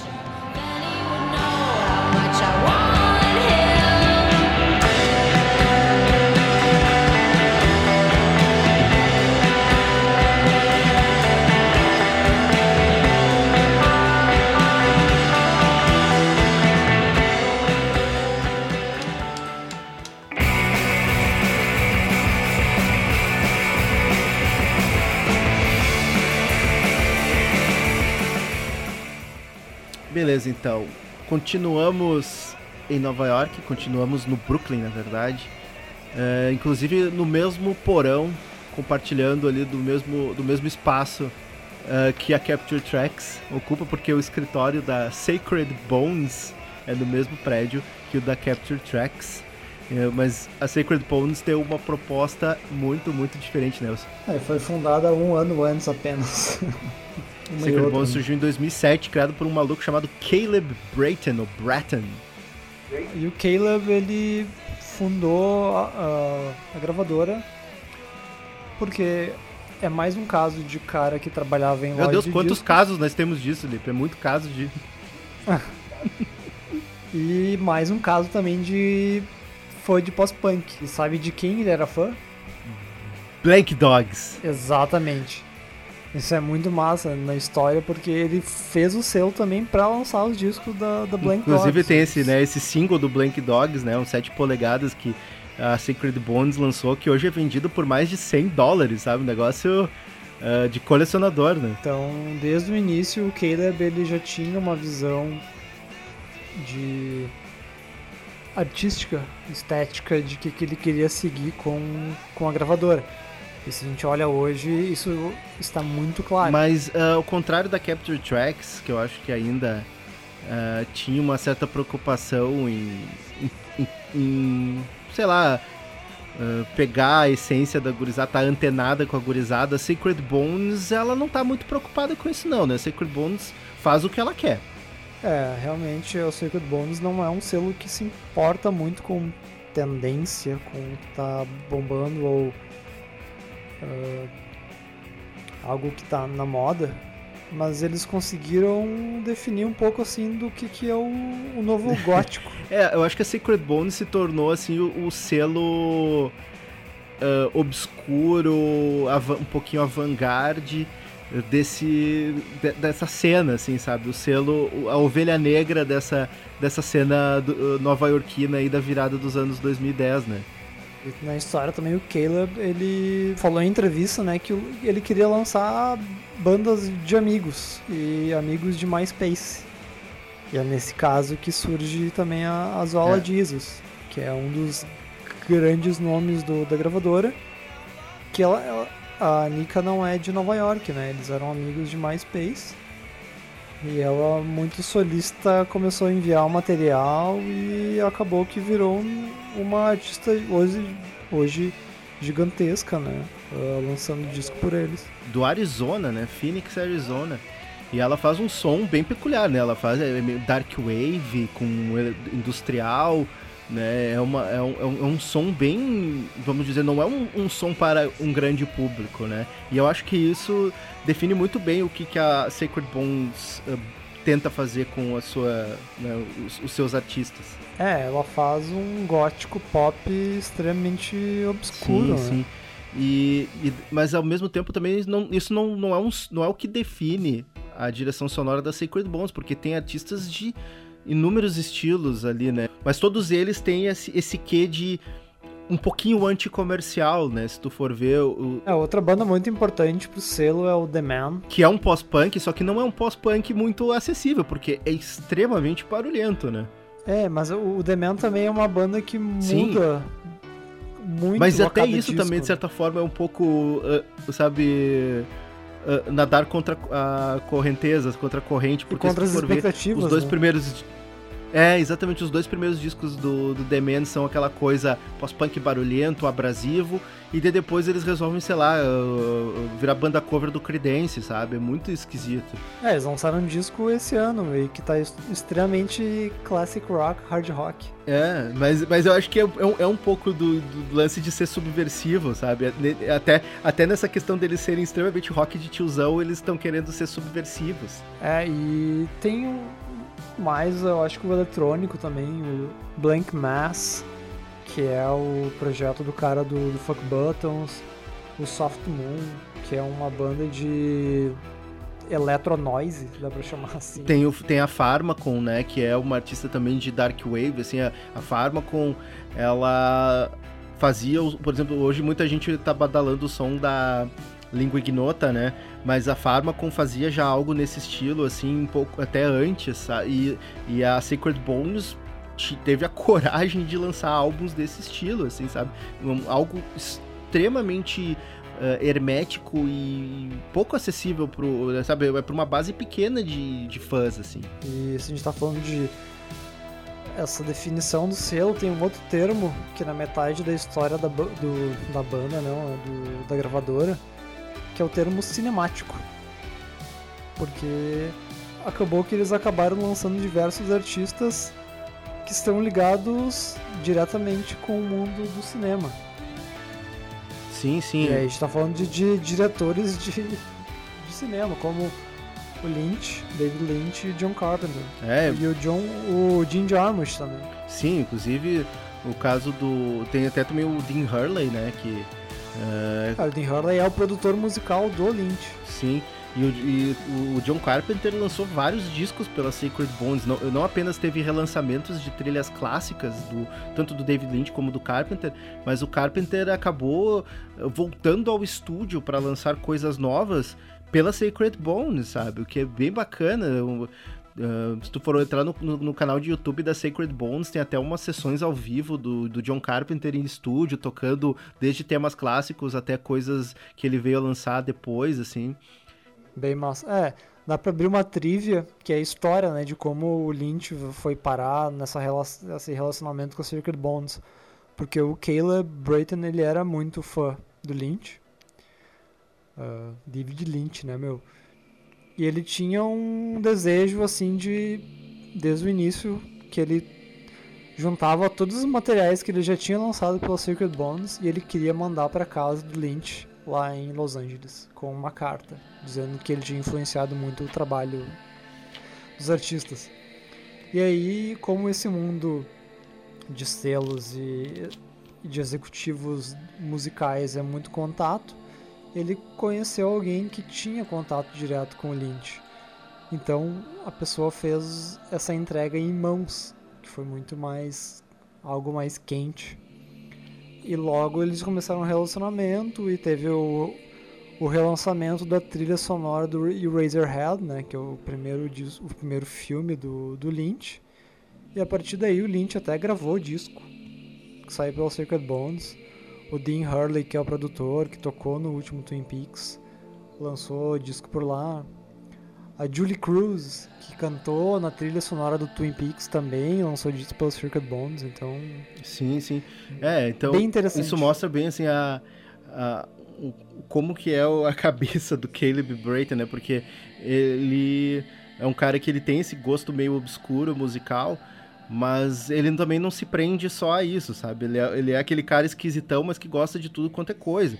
Porque se tu for ver também, tem outros artistas na Sacred Bones, que o próprio o Eamon Dunes, que é, é, é um indie rock bem tradicional, com um pouquinho de folk, e tem também a- a- artistas bem autorais, como a Jenny Rival, né, que é, se aproxima um pouco do que a Zola Jesus faz, mas talvez não tão eh, dark, sabe? Um, pouco, um pouquinho mais artê do que a, a Zola Jesus eh, tenta fazer. Mas é um, é um catálogo bem diversificado, mas levemente unido por aquele a- aquela vontade de não fazer o convencional, ou de fugir, sabe? Sempre estar um pouquinho além da curva. E isso faz a Sacred Bones ser especial, sabe? É, e tem, eu acho que, só pra finalizar, outro item que marca, ou que marcou muito a Sacred Bones, é que o fundador, ele era muito fã da Factory, uh, Factory Records. Ah, sim, a parte visual, né? A gente falou bastante da Factory no nosso podcast número 8, né? Que a Factory era, foi a gravadora que tinha um designer por trás de todas as capas e uma identidade visual muito forte.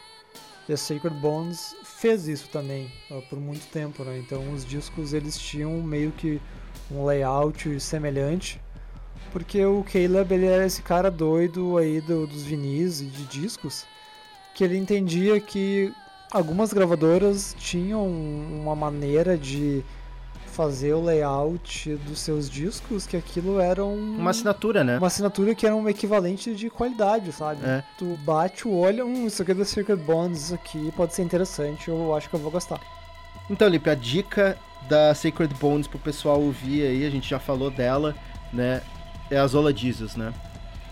Sim, o disco é o Okovi, que é o disco de retorno da Zola Jesus pro pra Sacred Bones. Isso, ela lançou o seu, seu disco de estreia pela Sacred Bones, lançou os seus três primeiros álbuns pela Sacred Bones, e daí depois, em 2015, ela ah, acabou indo pra Mute, né, que é um selo super conceituado de música eletrônica ah, da, né, em- da ingl- inglês, se não me engano, a Mute.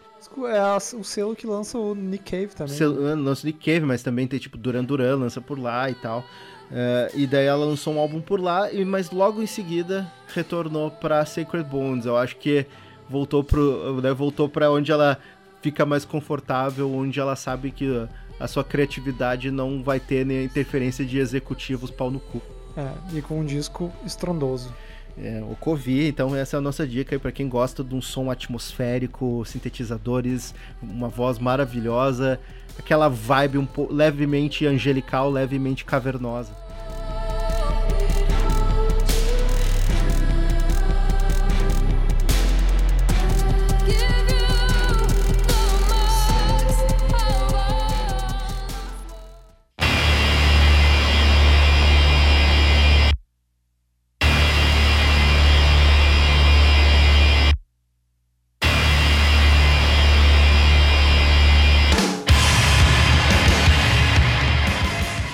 Agora a gente continua no lado um pouco, vamos, vamos um pouco mais pro lado extremo agora.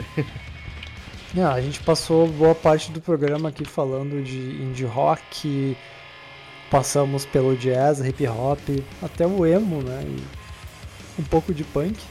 E agora a gente vai pegar esse caminho do punk e levar ao extremo. É, a gente não poderia deixar de falar, a gente que gosta de um, né, de um bom metal, ou no rock que, né, mais extremo, a gente não poderia deixar de falar de um dos principais selos ah, desse tipo de música nas últimas duas décadas, né? Que é a Death Wish. Death Wish Incorporated.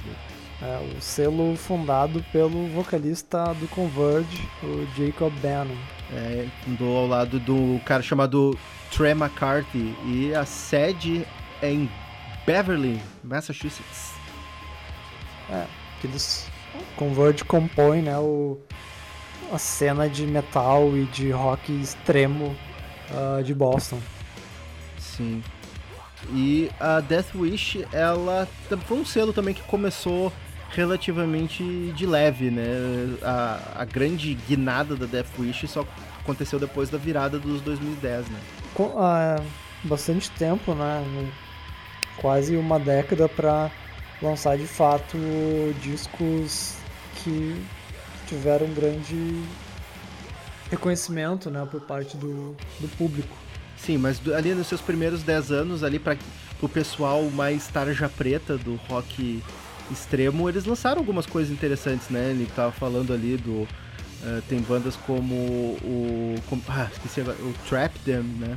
Sim, Trap Them, que é uma banda de, de crust, que é bem relevante no cenário americano e é, internacional, né, de metal. Sim, lançaram coisas do Extreme Noise Terror.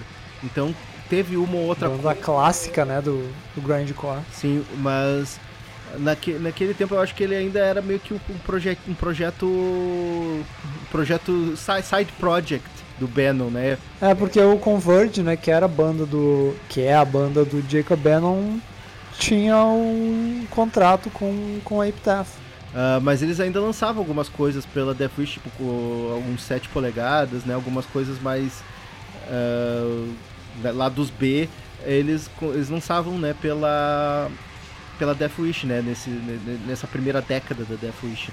Sim, e a Deathwish teve um papel fundamental também no nesse metal torto, né? Metal não, não convencional, que não se encaixava muito bem, não era um death metal, não era um hardcore punk, É, De- não era a Death Wish não queria metalcore. ser uma outra ah, Nuclear Blast ou uma outra ah, Roadrunner, né? Ela queria realmente ser o espaço para bandas que até de certa forma pensavam, né, pens- pensavam fora da caixa, até mesmo um tanto hereges com o metal, né? um tanto quanto parecido com o Converge, né? É, pois é. A gente pode falar aqui, né, então, dessa virada. ah, que teve, tem bandas chaves aqui no curso da história da Death Wish, que é o Death Heaven, com seus, o disco di- o primeiro disco e o segundo, né? Sim. E o Cold Orange, que hoje são duas bandas gigantescas aí no cenário de música extrema. É, e tem outras também que eles lançaram que não são do metal, mas são do, do hardcore, né? Que é o Touché Amoré, né? Que hoje também. Touché Amoré tá na Epitaph agora, né? Ah, mas foi onde essas bandas se lançaram. Que o Touché Amoré também, de certa forma, foi uma banda que encontrou um nicho próprio, que foi pega- pegou o, o hardcore com um pouquinho de black, né? E, e botou refrões super pop no meio. É uma, uma banda que de certa forma foi subversiva, né? Ao- É, tem. A gente pode falar da Loma Preta também, que consegue fazer uma mistura inusitada, né? De, sei lá, emo com coisa extrema. né, emo com noise, sabe? Era, é como, sei lá, é um emo tocado pelo pelo Earth com um vocal black, sabe? Uma coisa absurda que o Loma Preta faz, assim. E nos passos do, do Death Heaven, com o seu Black Gaze, né? Tem o Wolfbreaker também. Ah, é? Uma banda da Bélgica. Eu- Vale aqui a gente citar, né, o nosso podcast de número 2. Isso, que a gente fala do Death Heaven, né? Com o Thiago, a Thiago gente fez Trindade. Um, um programa. A gente até brinca um pouco sobre Especial. isso, né? De como o Death Heaven meio que mexeu com o, o metaleiro tradicionalista, né? É, eles eles mexeram com toda a cena. E pra quem gostou do Death Heaven era meio que. Eu preciso conhecer outras bandas que fazem coisas semelhantes. É. E, e isso eu acho que é o fio condutor da Death Wish, assim, de pegar artistas que não não tem nem a necessidade de ser que são irreverentes, né? Não, não são reverenciais ao metal, não tra- tratam o metal o, o, o metal, o hardcore como algo que pode ser subvertido, subvertido e recriado de uma de uma outra maneira, né? Sim, eles até têm no, no catálogo bandas que são bem tradicionais, ah, mas eles não, não seguem esse caminho apenas, né? Sim. E daí, se tu for ver, né, essas duas bandas que eles foram visionários, que depois até foram pra outros selos, né? Tipo, o Cold Orange, que começou na, ah, na Death Wish e agora tá na Roadrunner, né? Tipo, vendidos do sistema. Sim. E o Death Heaven foi pra, pra Antai. Pra Anti, é, o Death Heaven. Ah, mas é, é isso que é bacana, assim, é, é um selo que. Talvez, eu acho que o, comerci, o comercial acabou se tornando uma consequência, mas não era a prioridade deles, né? Mas essa, é- essa vontade de inovar, de trazer o diferente para um, um estilo que às vezes pode ficar engessado, como é o metal, fez a Death Wish ser tão especial e tão reconhecida, né? É, e tá, tá ligado diretamente com essa ligação do Converge, né? Aqui a gente pode falar tanto do Jacob Bannon, que é o fundador, e ele trabalhou para várias bandas fazendo ilustração, né, de capas. Ele, ele fez as capas maravilhosas, né, do Converge. E também do, do Kurt Ballou, né, que é o integrante do Converge, que ele é provavelmente o produtor mais requisitado desse metal torto extremo. É, inclusive vários discos, né, da- do catálogo da Death Wish tem produção do Kurt Ballou, né? E aqui a gente, tá, a gente falou muito, né, do cenário de Boston. A gente pode abrir uma trivia também, né? Porque o Kurt Ballou, ele é fã de MMA, de UFC. Verdade, é. Eu, eu quase ia me esquecer disso aí, né? Ali eh, no final dos anos 2000, ali, né? Ali entre 2008 e 2010, a Death Wish estava patrocinando lutadores do, do UFC, né? Coisa louca isso. Sim, além disso, o Bannon, ele era, ele era um juiz licenciado de MMA. pois é, né? ele era designer de roupas de, de luta. Ele ele fazia o design das tangas, né, meu? Que louco. É algo bem assim. Aqui já é estereótipo mesmo do, do metal, né? Aquela coisa violenta, machão. né? Mas é aquela coisa, agressividade, um tipo de agressividade encontrando a outra, né? Mas agora a dica, né? A gente poderia ser óbvio né, na nossa indicação, mas que, né, indicar o, o disco do Death Heaven, né? De 2012, absolutamente revolucionário, esse, aí, né? esse aí a gente já indicou várias O vezes. seu Sam Bader, possivelmente um dos discos mais revolucionários da década. Mas a gente ah, foi por um outro caminho que eu acho que vale a pena o pessoal ah, conhecer mais do Cold Orange, que né, o segundo álbum deles que foi lançado em 2014 pela Death Wish, que é o I Am King. É uma mistura mu- muito louca de hardcore, sludge, industrial, tudo muito agressivo, né? Extremo. E, e é um ponto de partida interessante pra depois ir vendo como a banda foi evoluindo, né? Depois, no, no álbum seguinte eles já foram pra Road, Roadrunner e o som foi mudando, né? Dá pra ver que na Death Wish eles eram muito mais extremos e depois o som foi refinando. Então é isso, chegamos. Esse é o disco indicado aqui do nosso décimo selo. Então,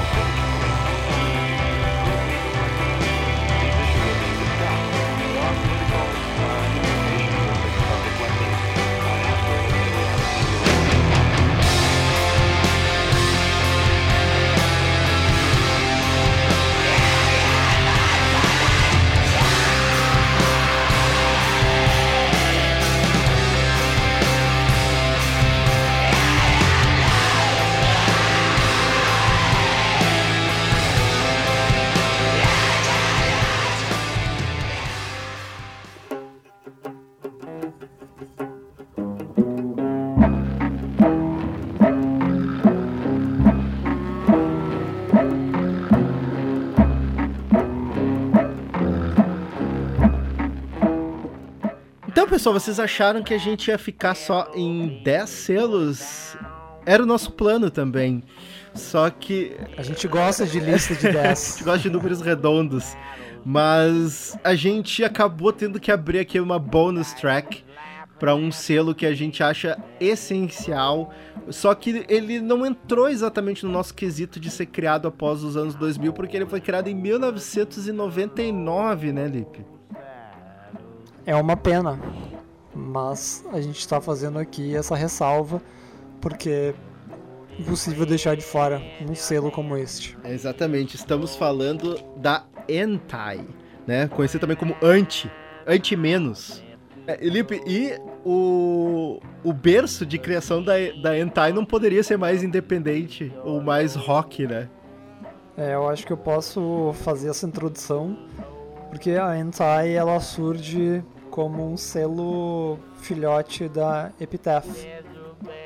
E a Epitaph é o selo ah, assim que eu me relacionei toda a adolescência. A Epitaph é o selo fundado pelo Brett Gravitz, o guitarrista do Bad Religion. Exatamente, é um selo para quem se criou ouvindo punk rock ali, talvez, né, nos anos 90, início dos anos 2000. É absolutamente um selo essencial, um selo, né, é tão grande quanto, sei lá, uma uma SST, né? Sim. Ah, Dá pra chamar assim de equivalente da Epitaph como SST dos anos 90.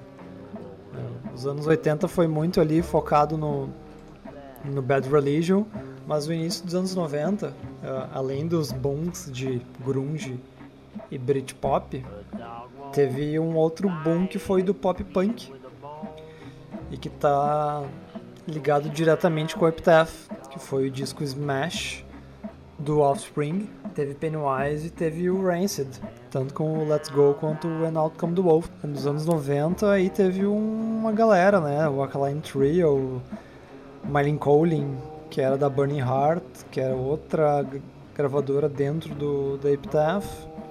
Social Distortion, a gente falou bastante do Converge aqui, outra banda importantíssima do punk que é o Descendants, quando eles voltaram, gravaram pela Epitaph. E a Epitaph tinha um outro selo, que era Hellcat, fundada pelo Tim Armstrong do Rancid, que eles tinham um, um laço muito forte. Porque o, o Offspring logo fez sucesso, eles vazaram da, da Epitaph e rolou uma- altas tretas, né? Enquanto isso, então a Hellcat, ah, eles lançaram um disco solo do Joe Strummer, ex-vocalista né, do, do The Clash. E essa audácia de lançar Joe Strummer foi o ponto de partida para o nascimento da Antai. Sim, a Entai daí foi produto de um, um cara chamado Andy Calkin, né? Que ele tinha uma visão bem mais, eh, vamos dizer, aberta, bem menos eh, bitolada do que um selo deveria ser. Ainda mais se tu for pensar um selo que era essencialmente punk, como a Epitaph, né? O Andy Calkin, ele queria lançar coisas bem ah, diferentes, assim, e não ter um direcionamento musical ah, definido. Né? Começou com, com, com a ideia de lançar Tom Waits, né? É, e esse é o primeiro lançamento da Antai. Ah, por isso que eu falei do- da questão do Joe Strummer. Então, quando surge a oportunidade de lançar um disco do Tom Waits, depois de muitos anos com gravadora grande, ah, seria estranho, dá pra chamar assim, sair pela Epitaph. Então, a Antai surge pra ocupar esse espaço. Sim, e daí, logo na largada, com esse álbum, né, o Mil Variations, do Tom Waits, ah, a Entai fez barulho, né? Porque o álbum chegou a ser indicado a, a Grammy, ah, não sei se ele ganhou, mas foi, com certeza foi indicado a um Grammy, e, e daí a Entai se tornou esse, esse selo também, uma- meio que uma ovelha negra dentro da Epitaph, assim, que até o, o nome fala, né, Enta- o, o nome da gravadora, né, tipo, eu meio que ir no con, eh, ser do contra, né, ir na contramão do que se espera. É, é bem, é bem curioso, né? Porque é um jeito punk de se comportar, mas sem artistas punk, porque ele era o oposto disso. É, e a Entai começou como uma das principais eh, bandeiras da Entai no seu início foi pegar artistas, eh, entre aspas, velhos e consagrados, mas que talvez já, ou até alguns que eram reconhecidos, mas dentro de um espaço limitado e trazer eles mais para evidência de novo. Se tu for ver nos primeiros anos da Hentai, além do Tom Waits, eles lançaram coisas ah, do Solomon Burke, que é um artista lendário da Soul Music, da Soul Music dos anos 60 e 70 ali, né, que ele lançava pela Stax. ah, o reverendo Solomon Burke, né? E daí depois lançando coisas do Merle Haggard, que também é meio que um, um outsider da música country, assim, ele não, ele não era dos mais bem, não era um grande sucesso comercial, mas ele sempre tem um grande, ele é um artista cult, né, dentro do, do cenário country. Lançaram coisas da Mary Ann Faithful, né? Então artistas já com muita história, né? E eles pegaram e trouxeram de novo com uma roupagem mais cool, sabe? Isso foi bem bacana no início da Hentai.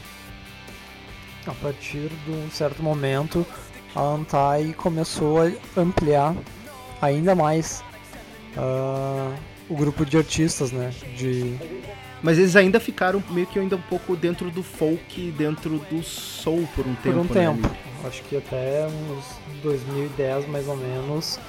Esse era o lance deles. A Neko Case, né? Também, que é folk. Que lançava. Calexico, O Calexico vem depois, mas também sim, é dentro do, do mesmo estilo. Né, lançaram Devotica, lançaram Billy Bragg, ah, né, algumas coisas bem, bem interessantes. Eles lançaram coisas do. Ah, do, outro artista histórico que eu esqueci de, de mencionar, Mavis Staples, também um artista do soul- de soul music, muito ah, consagrado, né? É uma grande lista de artistas que poderiam estar lançando discos por uma gravadora major, né? Mas estavam lançando por uma gravadora independente. É, e, e isso foi criando uma cara eh, uma cara pra Hentai que não, não é justamente isso a cara da Hentai é não ter uma cara, né? É, é, é a gravadora não convencional. É, tem até uma fala de uma entrevista do Andy Calkin, né, que é o, o cérebro do selo, que é assim, esse selo é para artistas que não estão faz- querendo fazer algo da moda. Eles estão seguindo o seu caminho próprio e eles têm um entendimento da música, da história da música, sem se prender a ela. Então, isso não importa o estilo, você pode fazer isso em qualquer gênero e você pode fazer isso com qualquer idade. Eu acho isso muito bacana, assim, sabe? De. é, o compromisso é com a qualidade, não com ser um selo jovem, não ser com um selo da moda. A gente falou de diversos artistas aqui, mas são artistas que a gente não, não consome tanto, né? Eu acho que a partir ali de 2010, mais ou menos, que de fato começam a ter lançamentos que a gente se empolga bastante, né? Ah, sim. Lembra? Né, eles começaram a até um pouco a pouco se tornar um selo um pouco mais roqueiro, né? Coisa que eles não eram nos seus primeiros 10 anos ali. Eles daí começaram a trazer, tipo, o Rain Machine, que era um projeto solo do Keep Malone, né? Um dos, dos três caras do, do TV on the Radio. Ah, daí pô, trouxeram o Calexico, lançaram coisas do Title Fight, que é uma banda de, de Que a hardcore. gente falou no, da Run for Cover, né? Exatamente. Ah, Um eles, dos nossos heróis e ídolos, o Bob Mould. Bob Mould lançou, né? E, e também eles criaram um subselo uh, para trazer o Wilco pra Hentai, né? O Wilco queria lançar uma coisa por um selo próprio e a Hentai disse assim, ok, nós, nós damos um, um subselo para você. E daí dentro da Hentai tá a DBPM, que é o selo do Wilco. Todo o suporte e infraestrutura, né, de distribuição e equipe. É, e, e um pouquinho mais depois vieram duas bandas que a gente ama, né, Lipe? A gente nunca imaginava que essas duas bandas estariam na Hentai, né? Japan Droids E o Death e o Heaven. Death Heaven, que a gente acabou de falar. É, quando o Death Heaven foi pra Hentai, foi muito um choque pra mim. Assim, o que que o Death Heaven foi fazer na Hentai, sabe? Porque é um selo nada metal. Mas o Death Heaven também é uma banda que confronta, né, a todo instante o que, o que é ser metal. É, então de certo ponto, de certo ponto faz sentido, né? Ah, outra coisa que a gente não comentou, Nick Cave também, né, teve algumas coisas lançadas pela Hentai, né?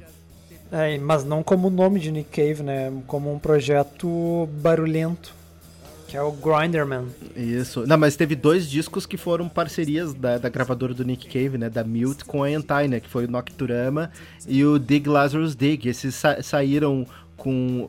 Foram pro co-lançamentos entre a Mute e a Hentai. É, que às vezes acontece isso, né, de esses co-lançamentos onde um selo lança na Europa e o outro na América. Sim, sim. E se vocês forem olhar o catálogo de coisas que a Hentai lança, tipo, meu Deus, eles têm álbum do The Locust no catálogo deles, né, Lipe? Sim, que é uma banda de grindcore, noise rock completamente Insano. absurda, onde os integrantes se vestem de insetos. Ah, ok, a gente poderia, uh, só- falando de coisas que a Hentai lançou, a gente fica, daria pra um- só um podcast, né? Muita coisa. Mas a gente não podia deixar de fora esse selo que é, é um dos mais ah, interessantes aí das últimas duas décadas. Ele é um selo anti-icônico. pois é. E a gente já falou, né? O nosso, o nosso, o nosso disco da Hentai pra indicar. A gente teria pelo menos uns 20 pra indicar, mas a gente escolheu o, um do seu Nick Cave, ou melhor, a banda paralela do Nick Cave, né? É o disco de estreia do Grinderman. De 2009, eh, se não me engano, 2008, 2009, deixa eu ver aqui rapidão. Dois, 2007, errei. O tempo passa. Mas é o, é o disco mais barulhento que o Nick Cave fez, provavelmente em toda a carreira, talvez não, mas desde os anos 80, com certeza não fazia um disco tão barulhento como ele fez com o Grinderman. Sim. Então, é por inúmeros motivos que a Antai, a gente cavou um espaço para ela entrar aqui na nossa lista. Como uma menção especialíssima, né? É, décimo primeiro lugar. Não de ranking, né, mas... that she just never wanted to. She just didn't want to. I got the no pussy blues. I got the no pussy blues. I got the no pussy blues.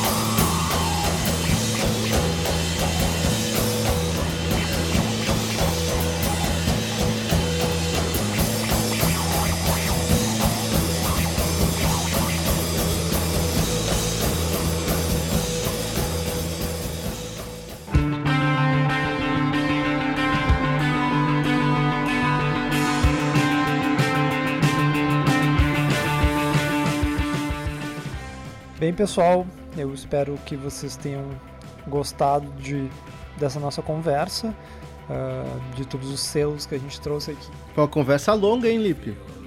Foi porque a gente falou logo no início, né? A gente gosta muito de falar de selos e o nosso trabalho de pesquisa foi bem extenso. né? Espero que você tenha curtido essa conversa, mesmo que tenha sido um podcast um tanto longo, mas a gente levantou bastante informação justamente para para ocupar esse, esse tempo e não ficar só de con- conversinha fiada. É legal realmente para você conhecer o contexto, a história por trás dos selos e por que que a sua banda favorita pode acabou sendo lançada por lá, né? Isso, então perguntei, eu perguntei, não, eu falei, espero que vocês gostem, mas a gente deixa aqui aberto, né? Se gostou, ah, comente, Se, vo- fale. se não você quiser, se gostou, você acha também- que a gente deve fazer um podcast mais curto, fale também. É, a gente deixa um canal aberto aí nas nossas redes sociais, porque a gente quer ouvir, né? O que vocês têm pra nos contar. Essa fica aí a, a nossa nova lista de selos né, mais contemporâneos. E daqui a pouco a gente até pode fazer um outro, porque ainda existem selos históricos que a gente não comentou, né, Lipe? É, mas aqui é mais um intuito de selos pra gente ficar de olho, porque são esses que estão fazendo lançamentos bem interessantes, né? Isso. Verdade. Mas então, Lipe, agora podemos ir então para os recadinhos finais aí, né? O pessoal pode nos seguir aí nas redes sociais, estamos no Instagram, estamos no Facebook. Isso mesmo, antes de tudo a gente agradece, né, para quem ouviu até aqui. Uh, para quem ainda não segue a gente, instagram.com barra jukebox. Se uh, você está ouvindo pelo Spotify e ainda não segue, é só clicar ali em follow, em seguir, para ficar se- receber em primeira mão os novos episódios. É, e, né, entre em co- tem sugestão de, de assunto pra gente comentar, entre em contato com a gente aí, se Deus se bobear, até pode participar com a gente pra conversar. É, e. O que, que mais, Felipe? Me deu um branco agora. É, Eu acho que basicamente um muito obrigado de, de coração para todo mundo que ouve e interage com a gente. É. Esse esse contato é muito legal, é muito importante pra gente. É, e aproveitem aí esses selos aí, a gente escolheu esses selos aí com, com muito carinho, a gente levou um tempinho pra escolher, deixou algumas coisas de fora, mas é, a gente indicou coisas aí que você pode realmente correr atrás e, e com certeza vai curtir muitas das coisas que foram lançadas por essas gravadoras aí. Com certeza. Aproveitem esse programa e nós nos vemos no Jukebox número 19. Falou, pessoal! Abraço.